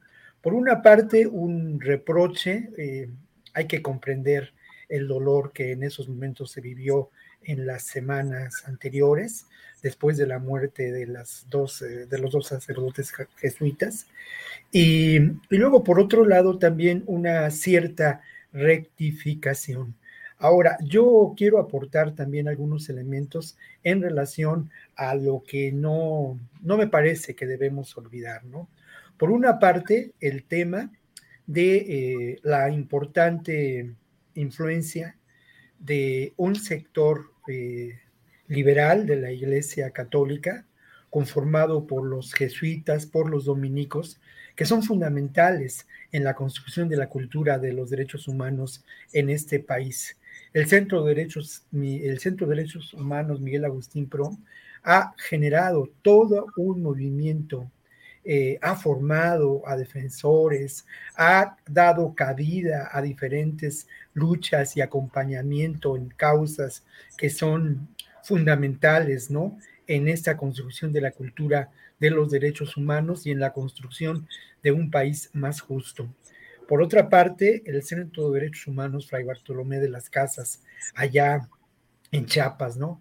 Determinante desde los años 90, fundamental la labor de Samuel Ruiz y hoy en día, mm, después de casi 30 años, este centro sigue siendo ejemplar en su labor, en su, en su acompañamiento, en su valentía.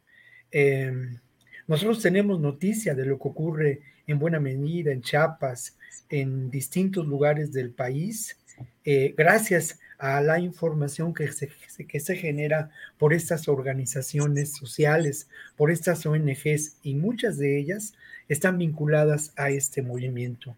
Y hay otro tema que me parece muy importante en relación a esto, Adriana, y tiene que ver pues con lo que son la violencia que se perpetra contra las comunidades de los pueblos originarios, ¿no?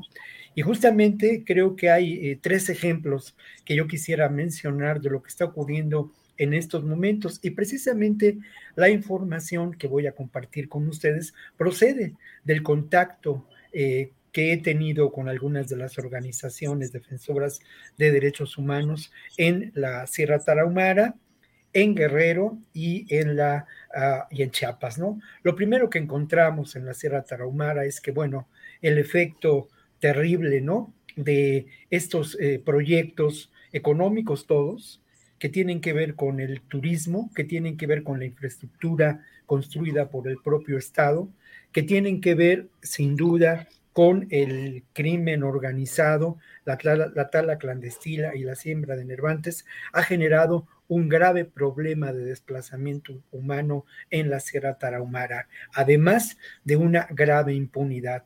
Pero estos hechos hay que mencionarlos, mencionarlo así, no se inician ahora, ¿no? Tienen lamentablemente ya algunos años y creo que hay dos momentos fundamentales en relación a ellos, ¿no? Creo que tienen que ver, eh, por una parte, cuando el foxismo arriba al poder y establece pues una realidad política distinta con ínsulas del poder en distintos estados. Ocurre esto en Chihuahua, que era ya un estado de oposición al PRI, y lamentablemente se establece una realidad de eh, complicidad entre el poder político corrupto y los grupos del crimen organizado. El otro momento, sin, duda, es la guerra del narco. Preocupante lo que ocurre en Guerrero.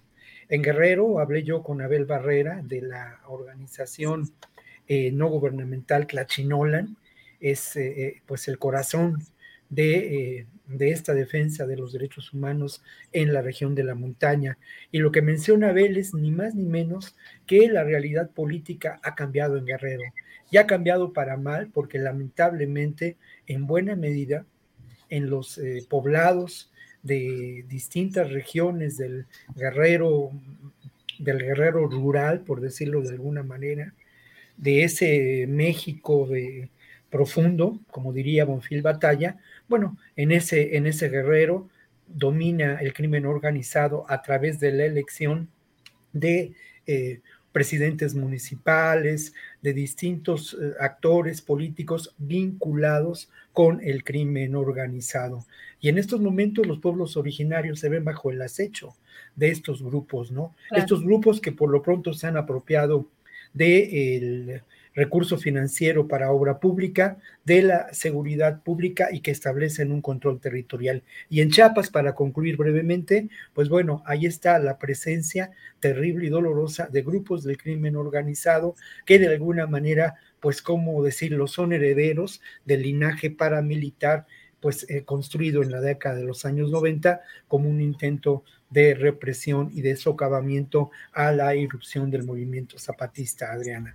Gracias, Víctor. Jorge Torres, ¿cómo ves este tema, este conflicto? Primero fue pues un poco la iglesia eh, o los pronunciamientos de algunos de las cúpulas de la iglesia católica, pues pronunciamientos muy fuertes contra el presidente López Obrador y después ya en un comunicado, como el propio presidente lo reconoció, quizá fueron cambiando el tono, pero también no sé si tuviste oportunidad de ver, ayer platicábamos en la mesa aquí eh, de análisis eh, platicábamos que había una tergiversación por parte de muchos medios, dando eh, pues la, como si el presidente hubiera acordado o hubiera aceptado un, un pacto social con el crimen organizado cuando pues, no fueron esas sus palabras. eh, pero hay un, hay un movimiento que puede estar allí surgiendo por parte de la Iglesia Católica o, qué riesgos tú ves en, esto que hemos visto y que además incluso ayer Julio decía que no lo habían hecho pues de la misma forma en otros sexenios, ¿no? Y que, ¿por qué ahora, Jorge? Pues mira, yo creo, francamente, coincido con, con Víctor, toda esta exposición que ha hecho sobre la cercanía que han tenido algunos sectores de la iglesia, no todos evidentemente. Las élites pues están en sus oficinas muy elegantes en, en, las capitales de los estados o en la Ciudad de México, pero hay sectores de la iglesia que están en lo profundo de, de este país, en las barrancas, con, con, con, los indígenas, con las causas de, de los más pobres. Y, me parece que ahí es válido el reclamo que se hace al Ejecutivo Federal, al gobierno de la República, eh, respecto al tema de la seguridad. Les mataron a dos jesuitas, a dos sacerdotes eh, que estaban en la Sierra Tarumara. Y, bueno, me parece que es válido el reclamo eh, por el tema de la seguridad.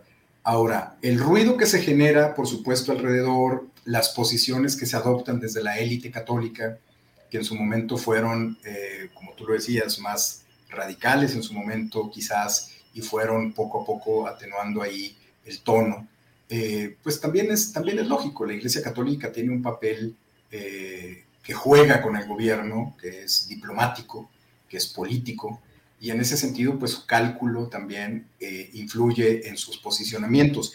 Ahora, la respuesta del presidente eh, hacia, la, hacia los reclamos de, de los jerarcas de la iglesia. Hey, it's Ryan Reynolds, and I'm here with Keith, co star of my upcoming film, If, only in theaters, May 17th. Do you want to tell people the big news? All right, I'll do it. Sign up now and you'll get unlimited for $15 a month in six months of Paramount Plus Essential Plan on us. Mintmobile.com slash switch. Upfront payment of $45 equivalent to $15 per month. Unlimited over 40 gigabytes per month. Face lower speeds. Videos at 480p. Active Mint customers by 531.24 get six months of Paramount Plus Essential Plan. Auto renews after six months. Offer ends May 31st, 2024. Separate Paramount Plus registration required. Terms and conditions apply if rated PG. I'm Sandra, and I'm just the professional your small business was looking for. But you didn't hire me because you didn't use LinkedIn jobs. LinkedIn has professionals you can't find anywhere else, including those who aren't actively looking for a new job but might be open to the perfect role, like me. In a given month, over 70% of LinkedIn users don't visit other leading job sites. So if you're not looking on LinkedIn, you'll miss out on great candidates like Sandra. Start hiring professionals like a professional. Post your free job on linkedin.com/people today. En algún momento se podrían leer como desproporcionados porque había una legitimidad en el reclamo. Pero por otro lado, yo creo que es un cálculo también político. El presidente de la República siempre hace eh, cálculo político cuando hace algún tipo de declaración, sobre todo cuando son declaraciones que él sabe que van a ser polémicas. Decirle hipócritas a los sacerdotes en general, me parece que es una, es una declaración muy polémica por lo mismo, porque no todos los sacerdotes están en el mismo nivel que los, eh, los sacerdotes que hacen política desde sus oficinas. Y en ese sentido me parece que el cálculo político del presidente eh, fue en el sentido de que había mermado de alguna forma el reclamo de la iglesia hacia su estrategia, a su no estrategia de seguridad, y la respuesta pues fue eh, radical. Él también en su momento también fue bajando el tono en su, en, su, relación con, con estas declaraciones que habían hecho al principio los jerarcas de la iglesia. Pero bueno, me parece que es un... Es, es un falso debate, creo, el tema de si hay un rompimiento o no hay un rompimiento eh, que se generó en algún momento en la prensa, o este tema que tú comentabas de cómo se utilizó el hecho de que alguien por ahí desde la iglesia eh, dijeran que había que llegar a negociaciones incluso con el crimen y que después el presidente había avalado este asunto. Es el ruido normal cuando tienes adversarios eh, del otro lado y que utilizan o han utilizado sectores de la prensa para pues para, para hacer llegar esos mensajes o esa tergiversación de mensajes. Pero me parece que el tema aquí central, de fondo, por eso digo que es un falso debate, no es tanto si la iglesia tiene razón en reclamar o por qué no reclamaron antes y ahora sí. Me parece que el fondo del asunto es el tema de la seguridad.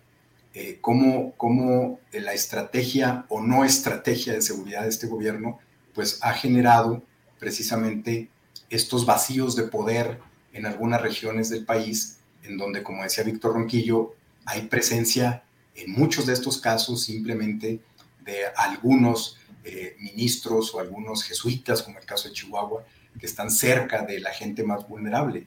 Y, en ese sentido me parece que lo importante aquí es ese fondo de, de la cuestión, es cómo resolvemos que el Estado mexicano no tenga estos huecos en donde se generan vacíos aparentemente de poder y que son llenados por otros poderes locales de caudillajes o de bandidaje que generan una violencia como la que hemos visto que se generó en el caso concreto de Chihuahua contra estos dos jesuitas.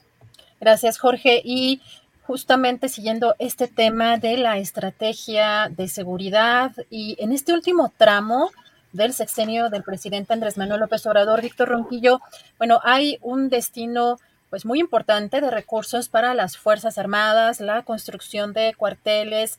¿Cómo ves en este último tramo que eh, si bien hay una política distinta respecto a los sexenios anteriores y se ha criticado mucho el, esto de abrazos y no balazos, ¿qué implicaría la construcción eh, de pues, más cuarteles de la Guardia Nacional, de, las Fuerzas Armadas, eh, este destino importante de recursos que hay eh, precisamente en, este, pues, en este último tramo también de, de este sexenio, Víctor?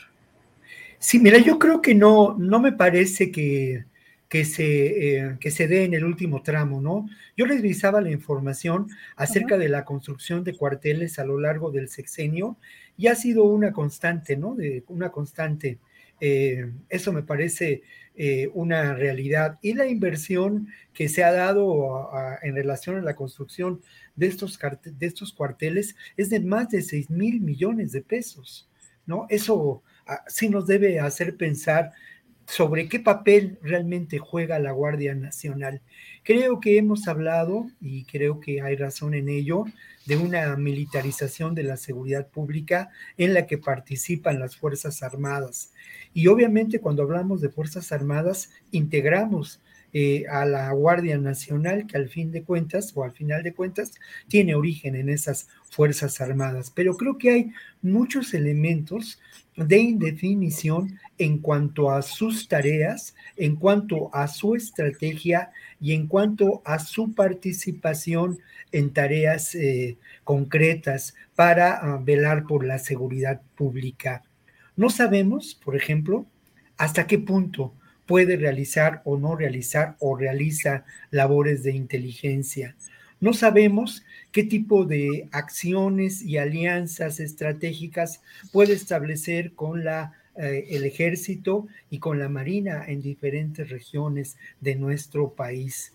Creo que lo que nos parece más evidente es su eh, presencia disuasoria y el que de alguna manera pues haya sido integrada por eh, pues personas que venían de la policía militar personas que venían también de la, eh, de la Secretaría de Marina.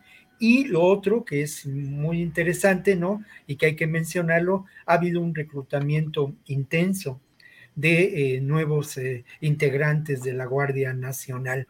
Pero creo que hay muchos elementos que están en duda sobre su posible función.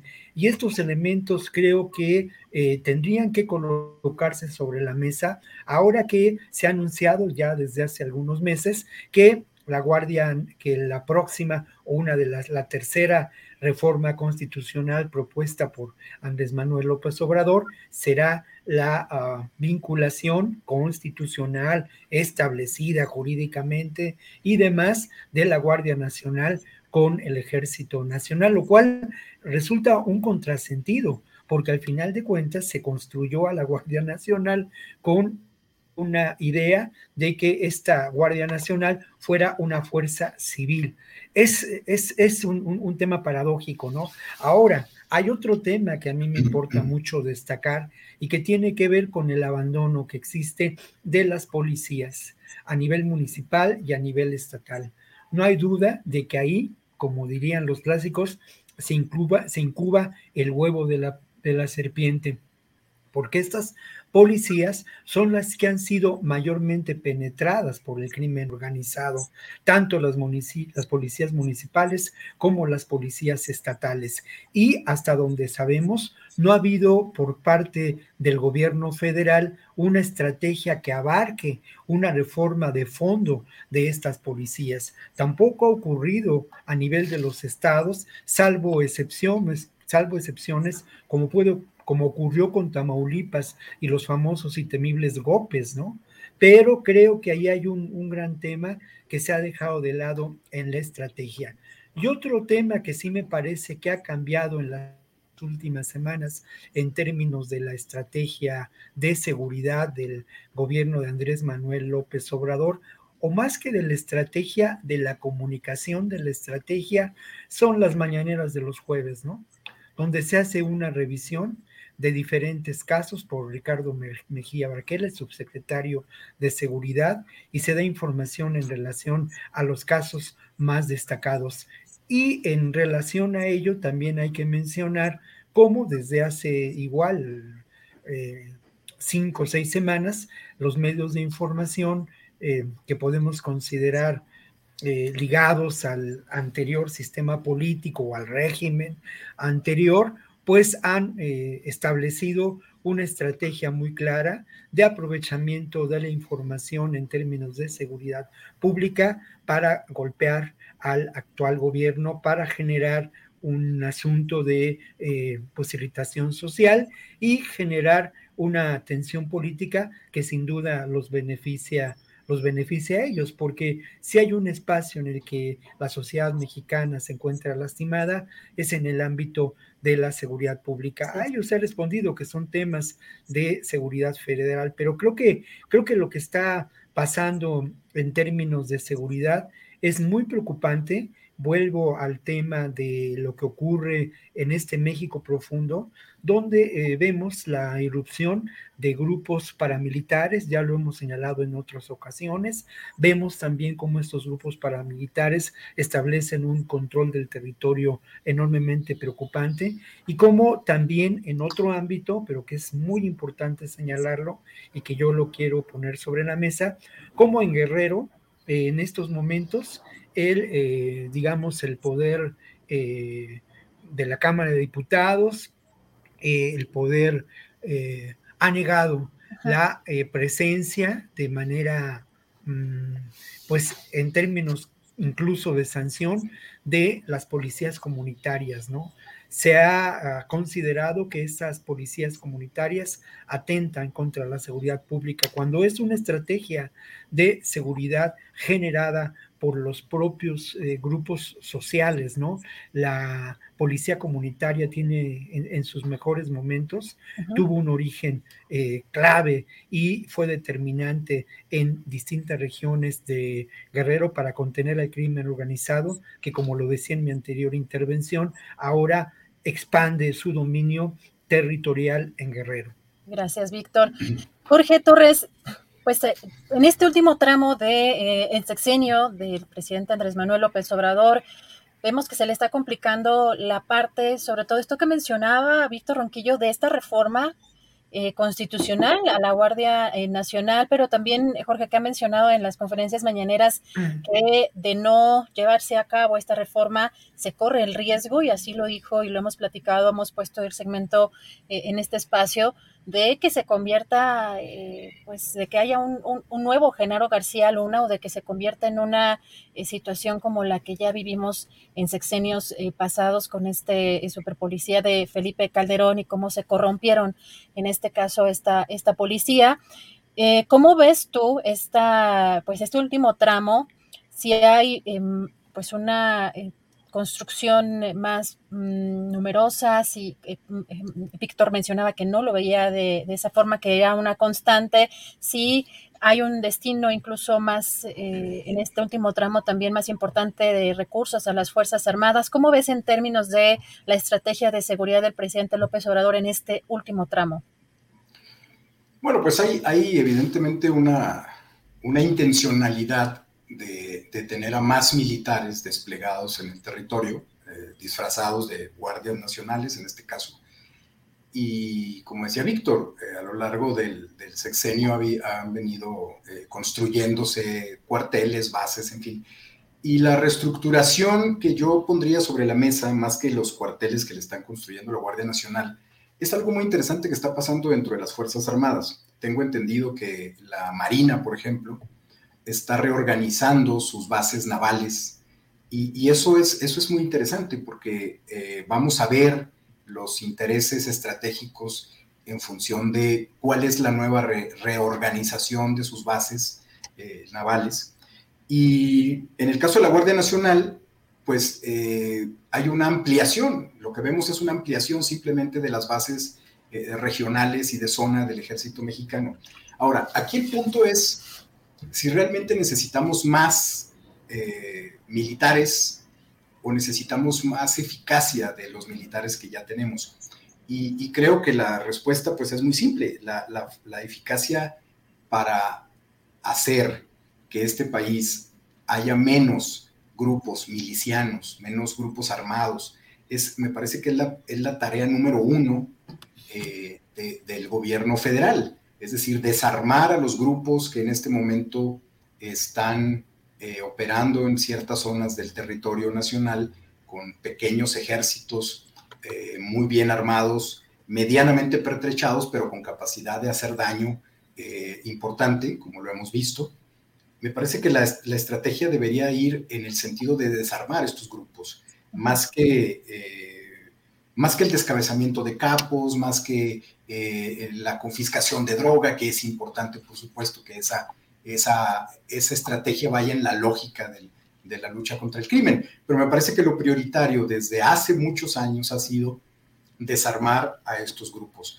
Y eso no vemos una política eh, ni siquiera el planteamiento de una política de cooperación entre las diferentes áreas de, gobierno o las diferentes corporaciones policíacas y militares, de que hay un plan de desarmar estos grupos. Al contrario, cada vez los vemos actuar con más capacidad de movilización, de lo que significa que a nivel local hay grupos de protección que les permiten, por supuesto, eh, andar por los caminos, grabarse y enviar los videos a, a, Internet para que tengamos esa percepción de que hay una, una milicia en, Michoacán, hay una milicia en Jalisco que se mueve por todo ese territorio y que de pronto ingresa a otros estados con la intención de, operar y de eliminar a los grupos rivales. En fin, es decir, tenemos todo un show mediático, eh, pero que en los hechos eh, eh, cuesta vidas y, lo hemos visto en los últimos años.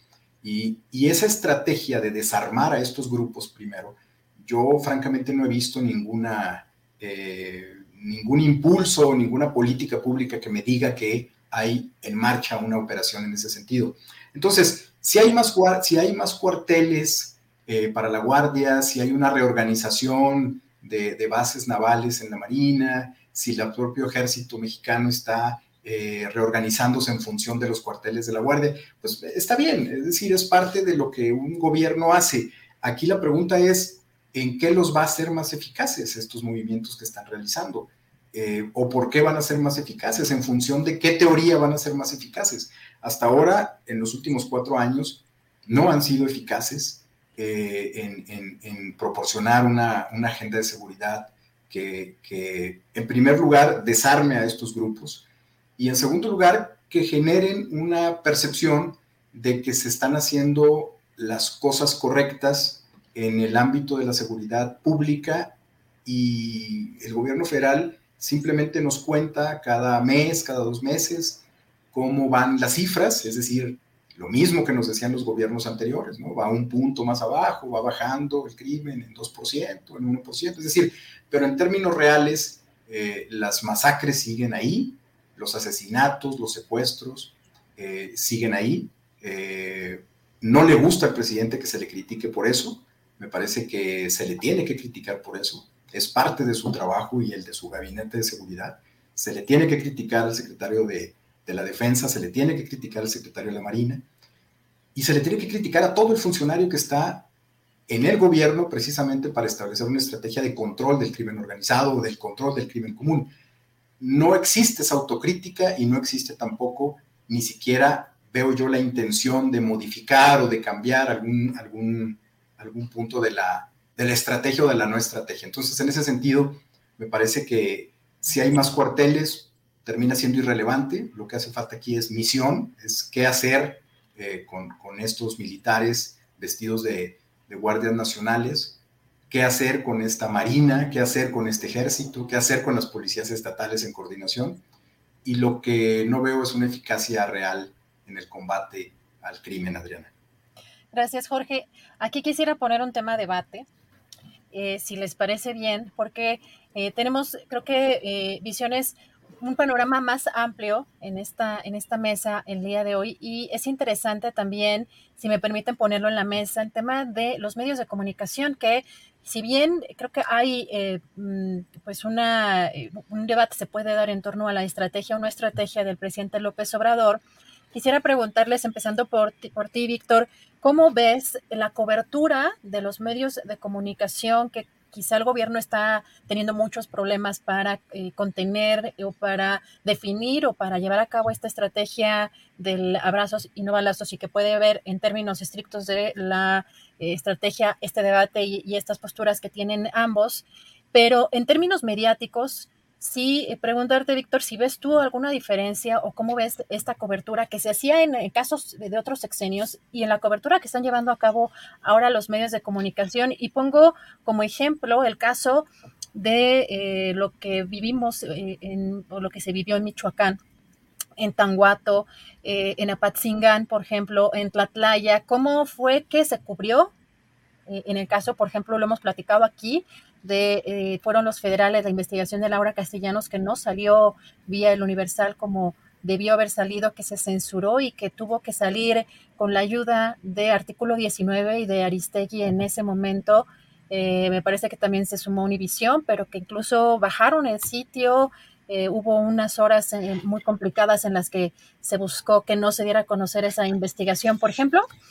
Y pues que ahora vemos pues eh, en el caso de otras, eh, de otras eh, masacres o de algunas situaciones también de violencia y hechos de violencia que pueden ser de, esa naturaleza, que tienen quizá una mayor cobertura o que ahora no se batalla quizá tanto para dar a conocer estos, pues estas, estas situaciones. ¿Cómo ves tú, Víctor? ¿Si hay, una, si hay un cambio, si hay una diferencia de, en la cobertura mediática que se da a estos hechos?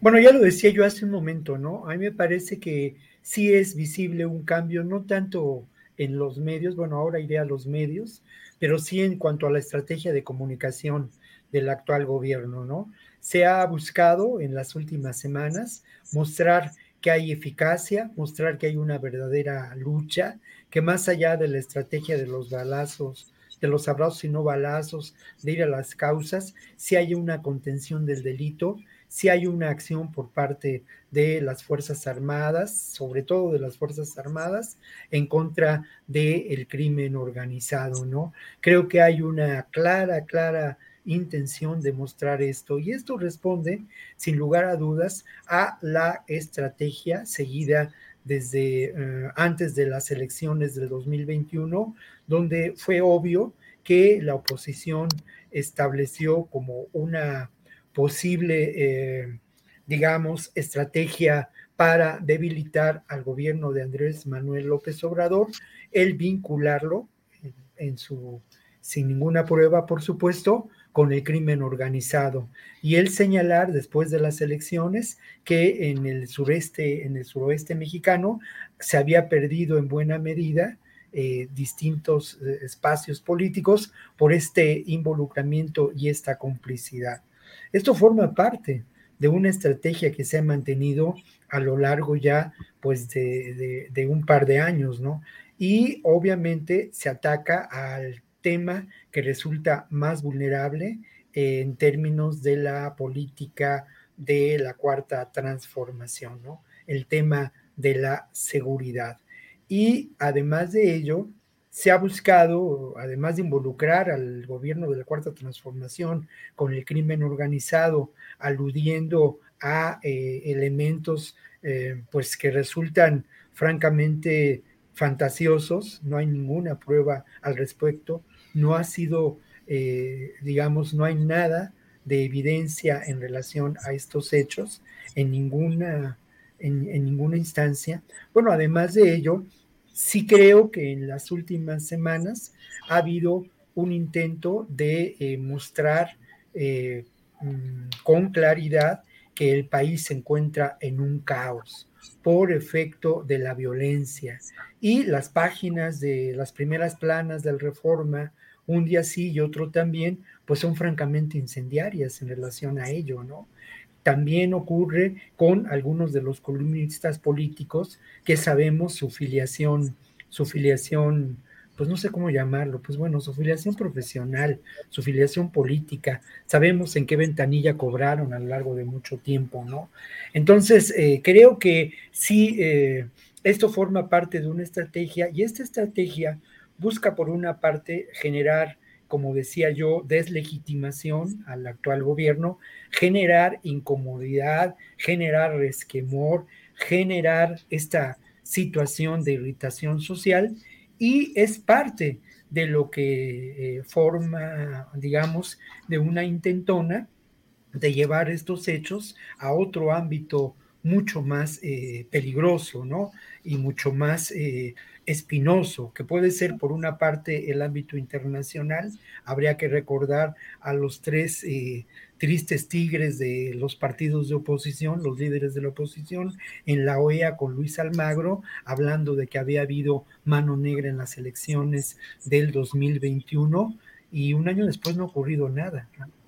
Pero esto, esto, esto puede escalar y lo otro también puede escalar, así como se escaló en un momento dado con amparos que buscaban frenar las obras de infraestructura con las que uno puede no estar de acuerdo del actual gobierno, pero así como se generaron una serie de amparos, también se pueden generar acusaciones eh, en el ámbito judicial sin ningún elemento de prueba, pero que generen una enorme irritación y una distorsión de la realidad.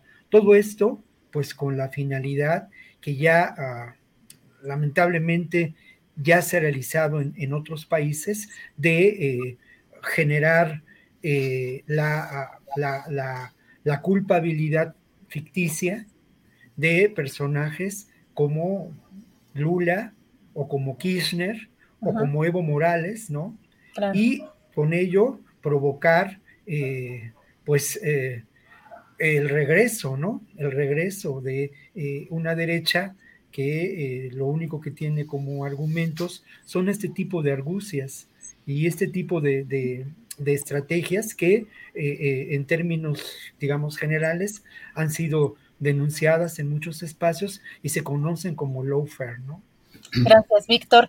Jorge Torres, ¿Cómo, ves en el, independientemente y más allá de las, justamente de las estrategias de seguridad o de la estrategia de seguridad y eh, que podamos criticar desde el periodismo lo que eh, no está o creemos no está dando resultados, pero ¿cómo ves tú en esta parte periodística o en la cobertura? Y esto que menciona Víctor es importante porque finalmente eh, se crean las condiciones desde los medios de comunicación o desde las narrativas también para que pues regresen o estas clases que tuvieron y que han tenido siempre privilegios, las derechas eh, particularmente. Jorge, pero ¿cómo ves en la cobertura mediática? ¿Cómo ves la, en, el sexenio actual y, en los otros sexenios? Eh, en este caso, por ejemplo, vimos lo que mencionabas también del, de los padres, de, los eh, jesuitas, cómo fue pues una bomba nacional, ¿no? Y, en, el, pues en otros casos, quizá haya en otros sexenios pues mucha, mucha censura desde las propias empresas, de los medios de comunicación. ¿Cómo ves tú esta, esta parte del periodismo en términos de la inseguridad, Jorge? Pues mira, yo, yo creo que la, la, información, el problema, el, el, problema es que la información eh, es rehén de la propaganda.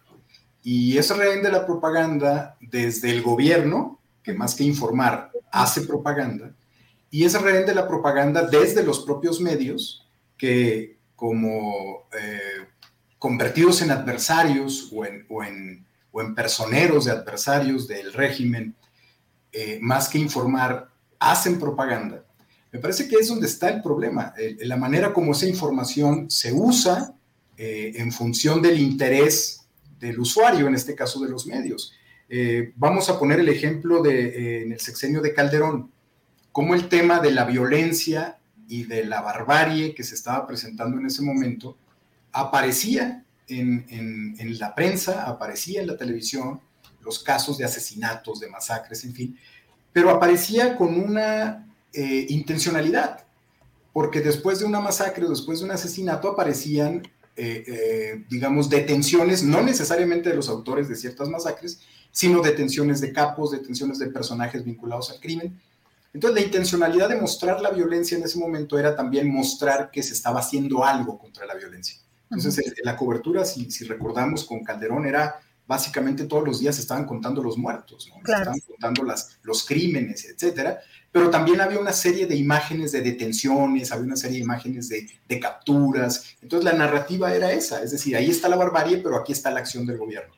Con Peña Nieto, el problema fue que acostumbrados los medios a presentar la barbarie, lo siguieron haciendo y a Peña ya no le interesaba eh, esta dinámica de Calderón de, mostrar capos en la televisión, etcétera. Y entonces hubo una, una petición, entiendo, por, por diferentes colegas que lo han, que lo han dicho, lo han manifestado, editores, de que hubo una petición desde el propio gobierno de ya no mostrar tanta violencia en la televisión, Se hizo un acuerdo, ¿no? Se hizo un acuerdo entre medios. Yo me acuerdo que estaba trabajando en Grupo Asir y era todos los medios, eh, estas empresas de medios se sumaban en un desplegado a no, este, eh, a no mostrar ya más, este, como por más imágenes violentas, ¿no? Y, y bueno, ahora, ¿qué ocurre ahora? Bueno, pues ocurre que la realidad la realidad no atiende a propagandistas, la realidad está ahí cruda y la información que está ahí estamos viendo cómo desde los aparatos de propaganda, tanto del gobierno como de los, los grupos adversarios que tienen a sus medios, a partir de los cuales generan esas eh, influencias en la narrativa, pues están presentándonos la realidad en función de cómo quieren que las leamos los, los, los ciudadanos. Para el gobierno, la muerte de dos jesuitas es el producto del sistema podrido de Felipe Calderón o de cómo la élite católica no dijo nada cuando se cometían masacres en el pasado, mientras los adversarios, esos dos crímenes, son el producto de que el gobierno no tiene una estrategia eficaz contra la seguridad, contra la inseguridad. Entonces, este es el punto, es, una, es información real, cruda, es una realidad que está ahí, violenta, y tenemos dos maneras de presentárnosla, eh, una por parte del gobierno y otra por parte de adversarios y eh, aliados en los medios de comunicación. Entonces, lo que decía Víctor pues, es cierto, de pronto hay, hay eventos violentos que se presentan básicamente en un contexto de apocalipsis, en un contexto de, de, destrucción de las instituciones del Estado, y por otro lado, al día siguiente vemos la mañanera y el presidente nos dice, pues no, no pasa nada, ¿no? Es algo, es algo que es parte de la descomposición que venía dándose, pero ya estamos trabajando en ello, entonces no pasa nada. Sin embargo, la realidad es que hubo muertos ahí, hubo un asesinatos, hubo una masacre, en fin, ese es el gran problema de, de esta polarización y este es el gran problema del uso indiscriminado de la propaganda, tanto de un lado como de otro. Entonces, en medio, pues están muchos reporteros, quienes no deciden, por supuesto, cómo va a salir cierta información. O sea, la cobertura en los medios eh, están los, los primeros, los, los reporteros que están en, el, en la línea de batalla de cobertura, y luego están los editores que deciden hacia dónde se va una cabeza o hacia dónde se va una crónica o una narrativa. Entonces ahí, como te digo, yo creo que la información, la realidad, pues es rehén eh, de, la propaganda como lo ha sido desde hace tiempo no es, no es algo nuevo, pero sí está muy marcado en este sexenio precisamente por lo polarizado que está la política y, los actores políticos. Gracias, Jorge. La verdad es que no resisto en preguntarles su opinión porque eh, creo que como eh, muchos, bueno, ha sido materia de discusión en diferentes eh, lugares, ha sido trending topic también escucharon, habrán escuchado que eh, pues, fue muy polémica la declaración de Anabel Hernández respecto a que la prueba para ella de que el presidente, el gobierno del presidente López Obrador estaba coludido con el narcotráfico o el crimen organizado era que había saludado a eh, la madre del Chapo. Y no, no resisto en preguntarles qué opinan de si pues esto es, eh, sobre todo, pues hablando entre colegas y, sabiendo que tenemos que también argumentar, pero con pruebas o con bases. Si esto para ustedes es una prueba de que el gobierno tiene alguna especie de vínculo eh, o alguna simpatía por, eh, pues en, este caso, por este personaje. Víctor, ¿qué opinas tú de, me, me imagino que fue, hace algunas semanas fue muy polémica esta declaración? Bueno, mira, la verdad de las cosas que creo yo que, hay que también distinguir, ¿no? Entre lo que es un ejercicio como el que intentamos hacer aquí semana con semana, donde eh, pues intentamos dar contexto a la información, intentamos mirar las cosas con a profundidad, intentamos reflexionar, eh, aportamos nuestras herramientas, nuestra experiencia, ¿no?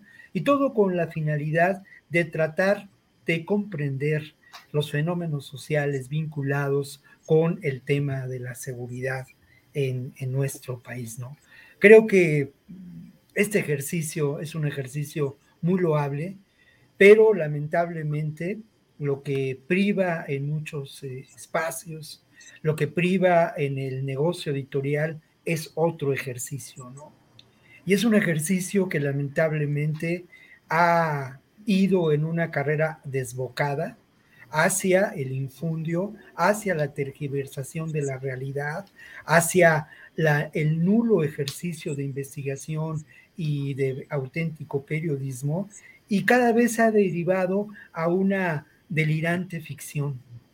Todo ello en relación a lo que mi amigo Osvaldo Zavala ha referido como una construcción narrativa que ha favorecido estrategias de control político, estrategias de militarización del país, estrategias también de eh, securitización de América Latina por parte de los sótanos del poder eh, del Pentágono en Estados Unidos y del complejo militar industrial que de alguna manera rigen el destino político de ese país. Entonces yo lamento mucho el que algunos de los colegas de nosotros incurran en, esta, en, esta, en estas posiciones que son altamente, altamente reprobables. También me sorprende mucho el cómo no, no ha habido respuesta por parte de algunos actores políticos para establecer acciones de demandas, por lo menos por difamación en contra de eh, ciertos personajes que eh, publican este tipo, este tipo de libros, ¿no? Y dan, aportan este tipo de declaraciones. Yo lamento mucho que el ejercicio periodístico, el ejercicio de reflexión, el ejercicio de investigación en temas eh, relacionados a eh, eh, la seguridad y, los fenómenos sociales que de ahí se puedan derivar, se encuentren en muchos casos en ese, en ese nivel, eh, en ese nivel que, que, no lleva a ninguna parte y que por el contrario favorece a una estrategia de desinformación, de mixtificación de la realidad y eh, siguiendo la línea de pensamiento de Osvaldo Zavala, de eh, pues una estrategia mediática para establecer como un elemento central la guerra del narco y a partir de ahí negar cualquier tipo de reflexión. El cartel Jalisco Nueva Generación, lo decíamos todavía con Osvaldo en esta mesa, pues bueno, es un comodín que el poder, el poder político, el poder económico, el poder social aprovecha muy bien, ¿no? Creo que este, pues, pues no quiero, no quiero decir, decir más, pero sí lamento mucho lamento mucho la proliferación de este tipo de, eh, pues de posiciones o de acciones o de trabajos eh, pues, eh, que, distan mucho de un ejercicio académico y distan mucho más de un ejercicio periodístico. Gracias, Víctor. Jorge Torres, ¿tú qué opinas de estas declaraciones que fueron muy polémicas? ¿Crees que esa es una prueba suficiente para mostrar un vínculo, un posible vínculo entre el crimen organizado y este gobierno? Pues mira, de, entrada, antes de entrar en materia, te diré que la premisa para mí válida en, los, en, en las hipótesis que como periodista te puedes crear respecto a cómo, cómo, cómo está la realidad del crimen organizado en México, no parte de políticos con vínculos con el narco, creo que es al revés. Creo que parte de narcotraficantes o criminales vinculados a grupos políticos o a facciones políticas. Me parece que esa es la premisa que, debemos utilizar porque lo hemos dicho, en mi caso lo, he repetido en muchas ocasiones, no hay grupo criminal que actúe si no es al amparo de protección oficial. No existe. Puede ser protección oficial a nivel municipal, puede ser protección oficial a nivel estatal, puede ser protección oficial a nivel federal, donde hay diferentes actores que la pueden brindar. Todo grupo del crimen organizado no puede sobrevivir o no sobrevive mucho tiempo si no es al amparo de la protección. Entonces, ¿hay políticos vinculados al narco? No. Hay narcos vinculados a grupos políticos. Y en ese sentido, la protección que reciben eh, es precisamente para tener opciones de actuación en sus, en sus ámbitos a partir de recursos. Pero ese dinero que se le paga a un político, eh, estamos hablando de políticos operativos de, un nivel importante en, los diferentes ámbitos de gobierno, es un recurso que se, se obtiene no a partir de una sumisión hacia el crimen organizado, sino simplemente a partir de la protección que le estás dando al crimen organizado. Ahora, ¿alcanza el saludo del presidente a la mamá de Chapo Guzmán para decir que el presidente de la República está vinculado al cártel de Sinaloa, volvemos a lo mismo. No hay una vinculación de un político hacia un cártel o eh, hacia un grupo criminal. Es al revés. Pero por otro lado, me parece que hay, eh, eh, digo, no, no alcanza, es, absurdo a partir de definir una hipótesis a partir de, de este razonamiento. En el periodismo de investigación se tiene un instrumento que yo siempre he defendido porque lo, lo usé mucho tiempo, que es el de las fuentes anónimas. Yo siempre he validado ese uso, pero el uso de las fuentes anónimas tiene reglas y, y, esas reglas se tienen que utilizar con responsabilidad, pero sobre todo con transparencia. Es decir, cuando tú utilizas fuentes anónimas al lector o al, o al, al auditorio al que va dirigido tu, tu investigación, tú le tienes que proporcionar el material suficiente, la información suficiente que le garantice o que, o que le dé al lector la información necesaria como para definir que esa fuente realmente tiene la información que te está proporcionando. Me parece que esas reglas no se siguen y me parece que hay un abuso de, las fuentes anónimas, sobre todo en muchos libros. Eh, más que nada lo he visto yo en muchos libros más que en reportajes. Me parece que en el reportaje que va a un diario o a una revista hay, hay una acotación más de edición, pero en los libros, en donde prácticamente se, lo que escribe el autor se le publica. Lo único que se hace es corregir gramática, pero el fondo pasa. Y ahí es donde se han cometido muchas barbaridades en, en, los últimos años en la publicación de libros, porque el abuso de las fuentes anónimas el mal uso y, el, hecho de no seguir las reglas del periodismo de investigación para proporcionar la información necesaria que le diga al lector por qué sí debo creerle a una fuente anónima que tuvo acceso a esa información, no se respetan y eso genera simplemente una serie, como diría, como dijo hace un momento Víctor, eh, una serie de, textos que terminan siendo ficción disfrazados de, no ficción. Entonces, en ese sentido es, grave lo que ha pasado en, el, periodismo mexicano en los últimos años, porque se ha abusado de las fuentes anónimas y, eso también ha golpeado mucho la calidad del periodismo de investigación que se ha hecho o que se sigue haciendo. Entonces, ¿alcanza un saludo? Pues no, no alcanza. Digo, ni siquiera es un tema de discusión, no alcanza para probar que se tiene una vinculación o que hay, hay un nivel de protección, en este caso sería lo correcto, que hay un nivel de protección del gobierno federal hacia un, hacia un grupo criminal en Sinaloa. Pues no, no alcanza. ¿no? Hay, hay otros elementos que quizás eh, alcanzarían para, para indiciar, pero no para probar. Entonces, en ese sentido, las acusaciones hasta ahora, pues eh, son indicios de, de, de, algo que no, no alcanza para probarse y que yo francamente, pues no creo que existan. O sea, ¿hay protección oficial? Sí hay protección oficial. Del gobierno federal hacia grupos es muy probable que sí, porque el ejército está ahí, porque la marina está ahí, porque todo el sistema de aduanas está ahí y el crimen sigue operando, entonces quiere decir que alguien los está protegiendo. Pero también desde el gobierno de los estados, por supuesto, hay muchos grupos milicianos armados que hemos visto protegidos por muchos gobernadores, por muchos actores políticos que, tienen sus bases eh, en, gobiernos o en regiones. Entonces, ¿hay protección política? Hay mucha protección política. El nivel de, de delincuencia en este país se debe al nivel, al alto nivel de protección que hay por parte de autoridades federales, estatales, municipales. Entonces, esa sería mi, mi respuesta a, lo que preguntas. No, no hay una, no alcanza para probar una, una vinculación. Gracias, Jorge. Me interesaba mucho platicar esto con ustedes porque evidentemente es un tema muy delicado y que además colegas que se han dedicado a investigar estos temas, a darle seguimiento y cobertura, creo que sí es importante que también eh, pongamos en, el debate el ejercicio periodístico que hacemos y que hacen otros eh, colegas respecto a temas tan delicados eh, como este. Se nos está acabando el tiempo, pero si les parece en breves minutos, para nada más puntualizar o abordar uno de los temas también que pues ha simbrado pues el mundo entero, sobre todo porque pues Estados Unidos ha tenido una situación muy recurrente y más en los últimos meses, en las últimas semanas de tiroteos. ¿Cómo está este tema y sobre todo en, pues, sobre en medio de las elecciones que vienen eh, a finales de este año y la industria armamentista? Eh, Víctor, ¿cómo ves esta situación de los tiroteos en Estados Unidos?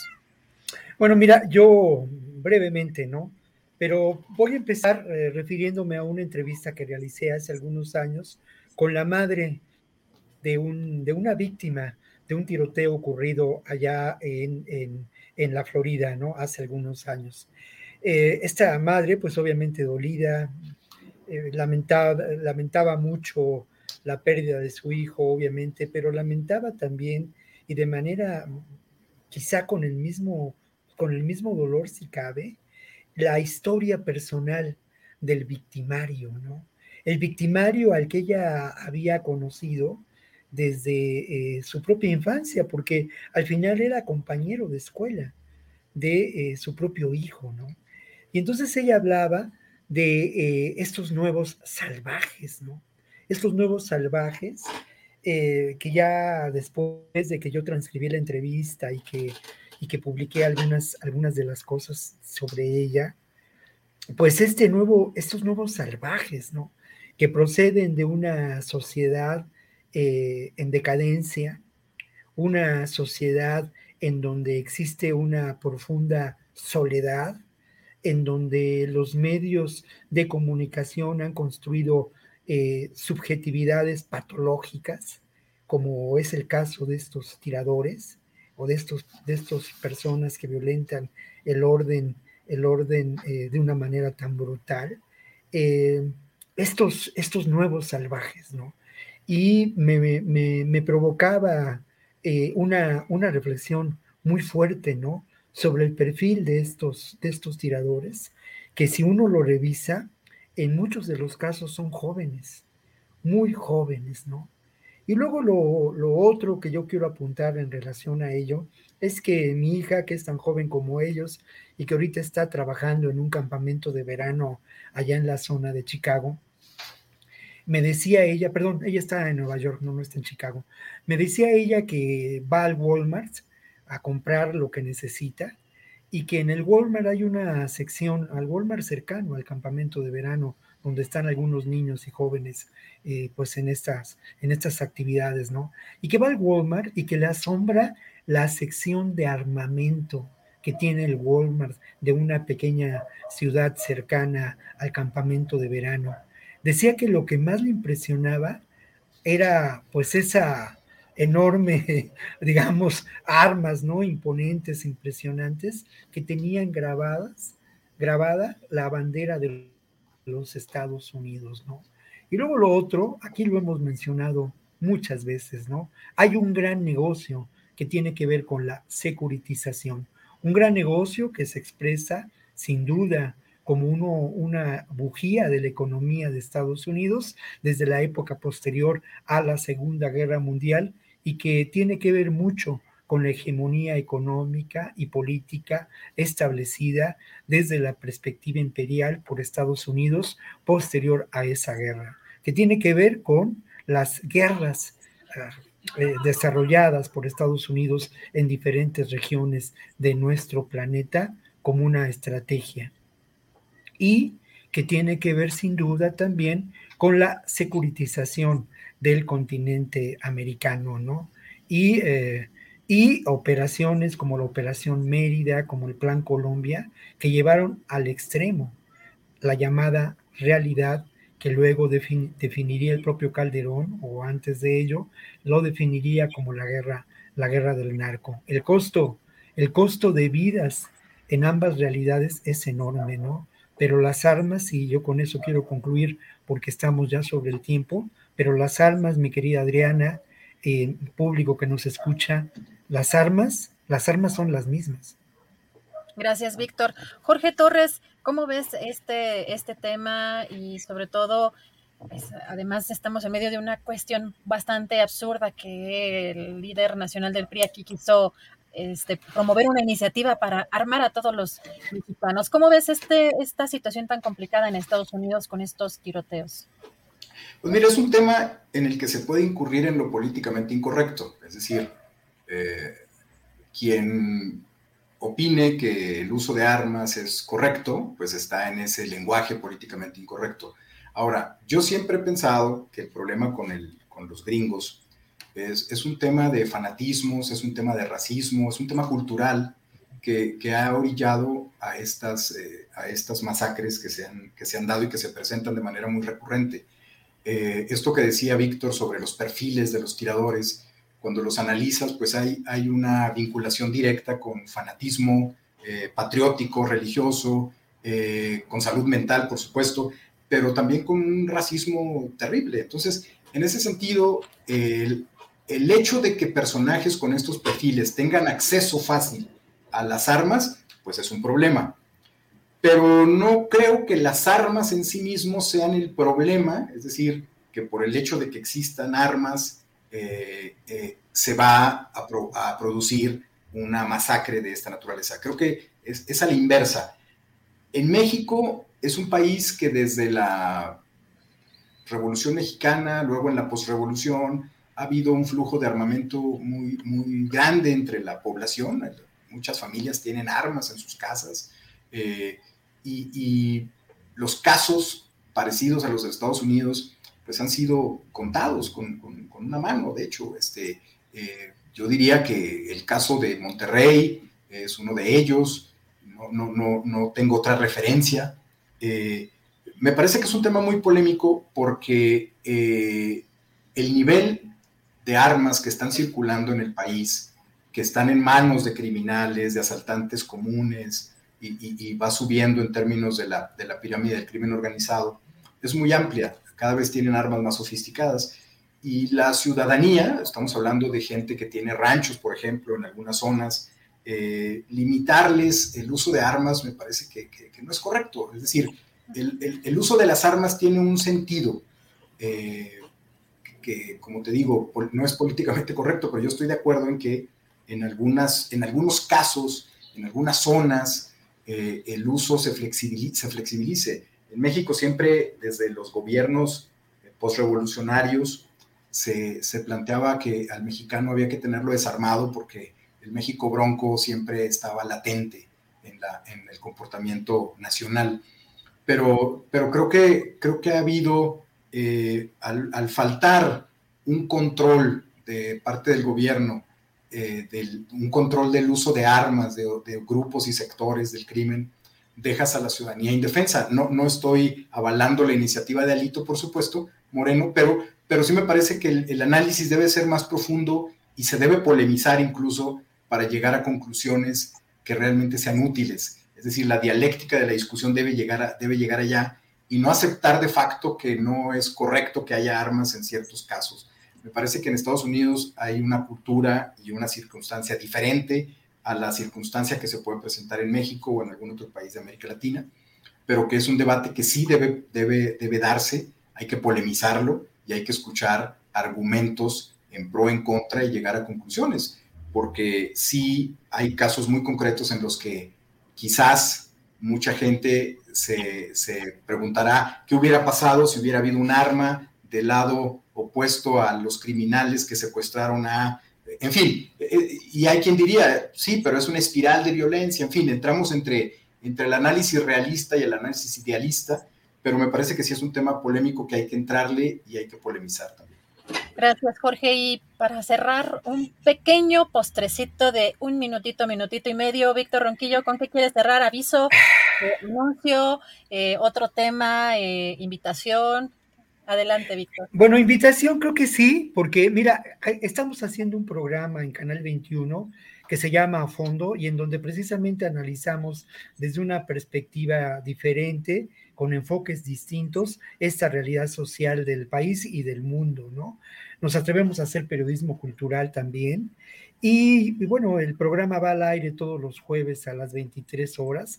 Y yo quiero recomendar el programa de, hoy hay un programa muy interesante que tiene que ver con el triunfo de una organización, eh, pues allá en Unión Hidalgo, una organización campesina que da la batalla y logra triunfar sobre Electricité de France, que impide que con ello que se continúe con la construcción de un parque de aerogeneradores. Esa es una buena historia, pero la mejor historia, o una historia que está muy en relación con lo que hemos platicado hoy, es la que vamos a presentar la próxima semana, que tiene que ver precisamente con la realidad de la violencia en los pueblos originarios. Pero para no, eh, eh, digamos, solamente... Eh, eh, irme con, con, lo mío, ¿no? Pues yo quisiera compartir con el público que la próxima semana, a partir del 14 y hasta el 30 de julio, se lleva a cabo en la Cineteca Nacional y en otros foros algo que es verdaderamente maravilloso y que es el foro de la Cineteca Nacional. Y me atrevo a recomendarlo porque de verdad eh, se presenta en este foro. Eh, películas de una enorme vanguardia estética, de una vanguardia artística, y en esta ocasión privan eh, las series, las películas documentales. Yo tuve ocasión de ver El Búfalo, El Hombre Búfalo, una película de enorme calidad mexicana, y creo que, eh, pues yo me atrevo, de David Torres, por cierto, homónimo o, pariente tuyo, maestro, ¿no? Pero eh, pero de veras, de veras, yo recomiendo mucho, mucho eh, eh, eh, el que las personas vayan a este foro de la Cineteca, porque sobre todo encontrarán un cine nuevo, diverso y de enorme riqueza y propuesta documental. Gracias, Víctor. Jorge Torres, un postrecito dulce, amargo, salado, este. no, pues yo iba, yo iba, a cerrar, este, así como con un tema como Tamaulipas y no sé qué, pero ya lo que dijo, lo que dijo Víctor me parece que relaja el, asunto, que me parece bien además.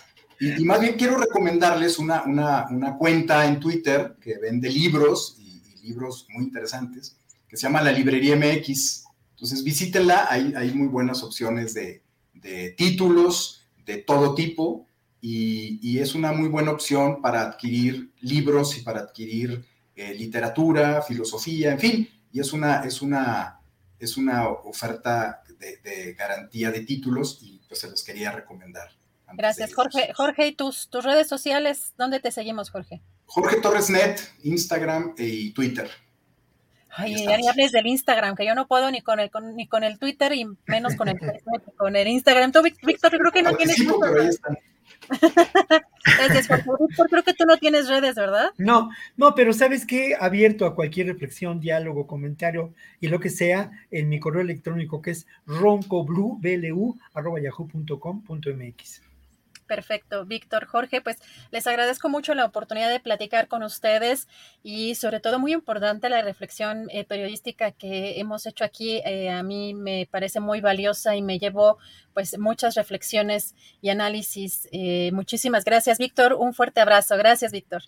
Un abrazo y agradezco mucho a Jorge que haya estado con nosotros. Ojalá que venga más seguido y siempre, siempre es grato. De alguna manera nos refresca la perspectiva con, con, con, su, con su inteligencia y con esa, con esa mirada distinta que lamentablemente en ocasiones nosotros nos acostumbramos, ¿no? A escucharnos a nosotros mismos. Entonces siempre es bueno, ahora sí que refrescar el elenco, ¿no? Gracias, Víctor. Gracias, Adriana. Gracias, Jorge Torres. Muchas gracias. Un fuerte abrazo y nos vemos próximamente. Gracias, un abrazo a Víctor por sus palabras y gracias, Adriana.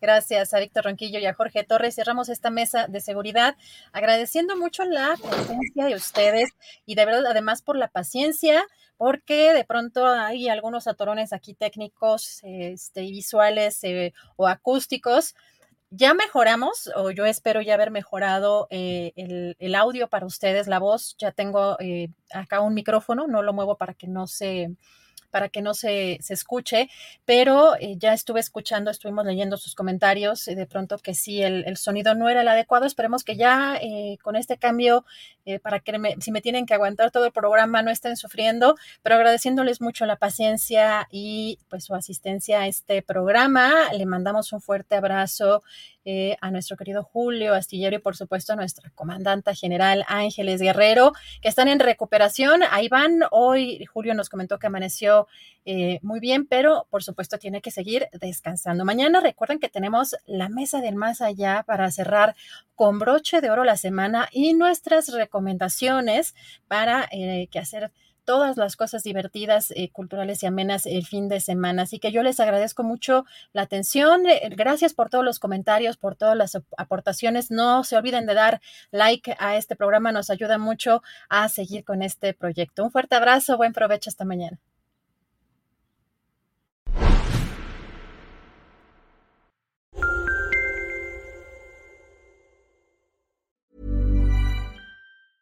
¿Te preocupas por tu familia? Entonces, ¿por qué darles solo huevos ordinarios cuando pueden disfrutar de lo mejor? Eggland's Best, los únicos huevos con ese delicioso sabor fresco de granja, además de la mejor nutrición, como 6 veces más vitamina D, 10 veces más vitamina E y 25% menos de grasa saturada que los huevos regulares, además de muchos otros nutrientes importantes. Así que, dales los mejores huevos. Eggland's Best, mejor sabor, mejor nutrición, mejores huevos. Save big money and transform your home with new appliances now at Menards. We offer the lowest prices and the largest in stock appliance selection. Ready to take home today. Check out top appliance brands, including KitchenAid, Maytag, Whirlpool, Amana, and Criterion. Upgrade your home and save big money on new appliances at Menards. Shop our entire selection of appliance options online today at menards.com. Save big money at Menards. Para que te enteres del próximo noticiero, suscríbete y dale follow en Apple, Spotify, Amazon Music, Google o donde sea que escuches podcast. Te invitamos a visitar nuestra página julioastillero.com.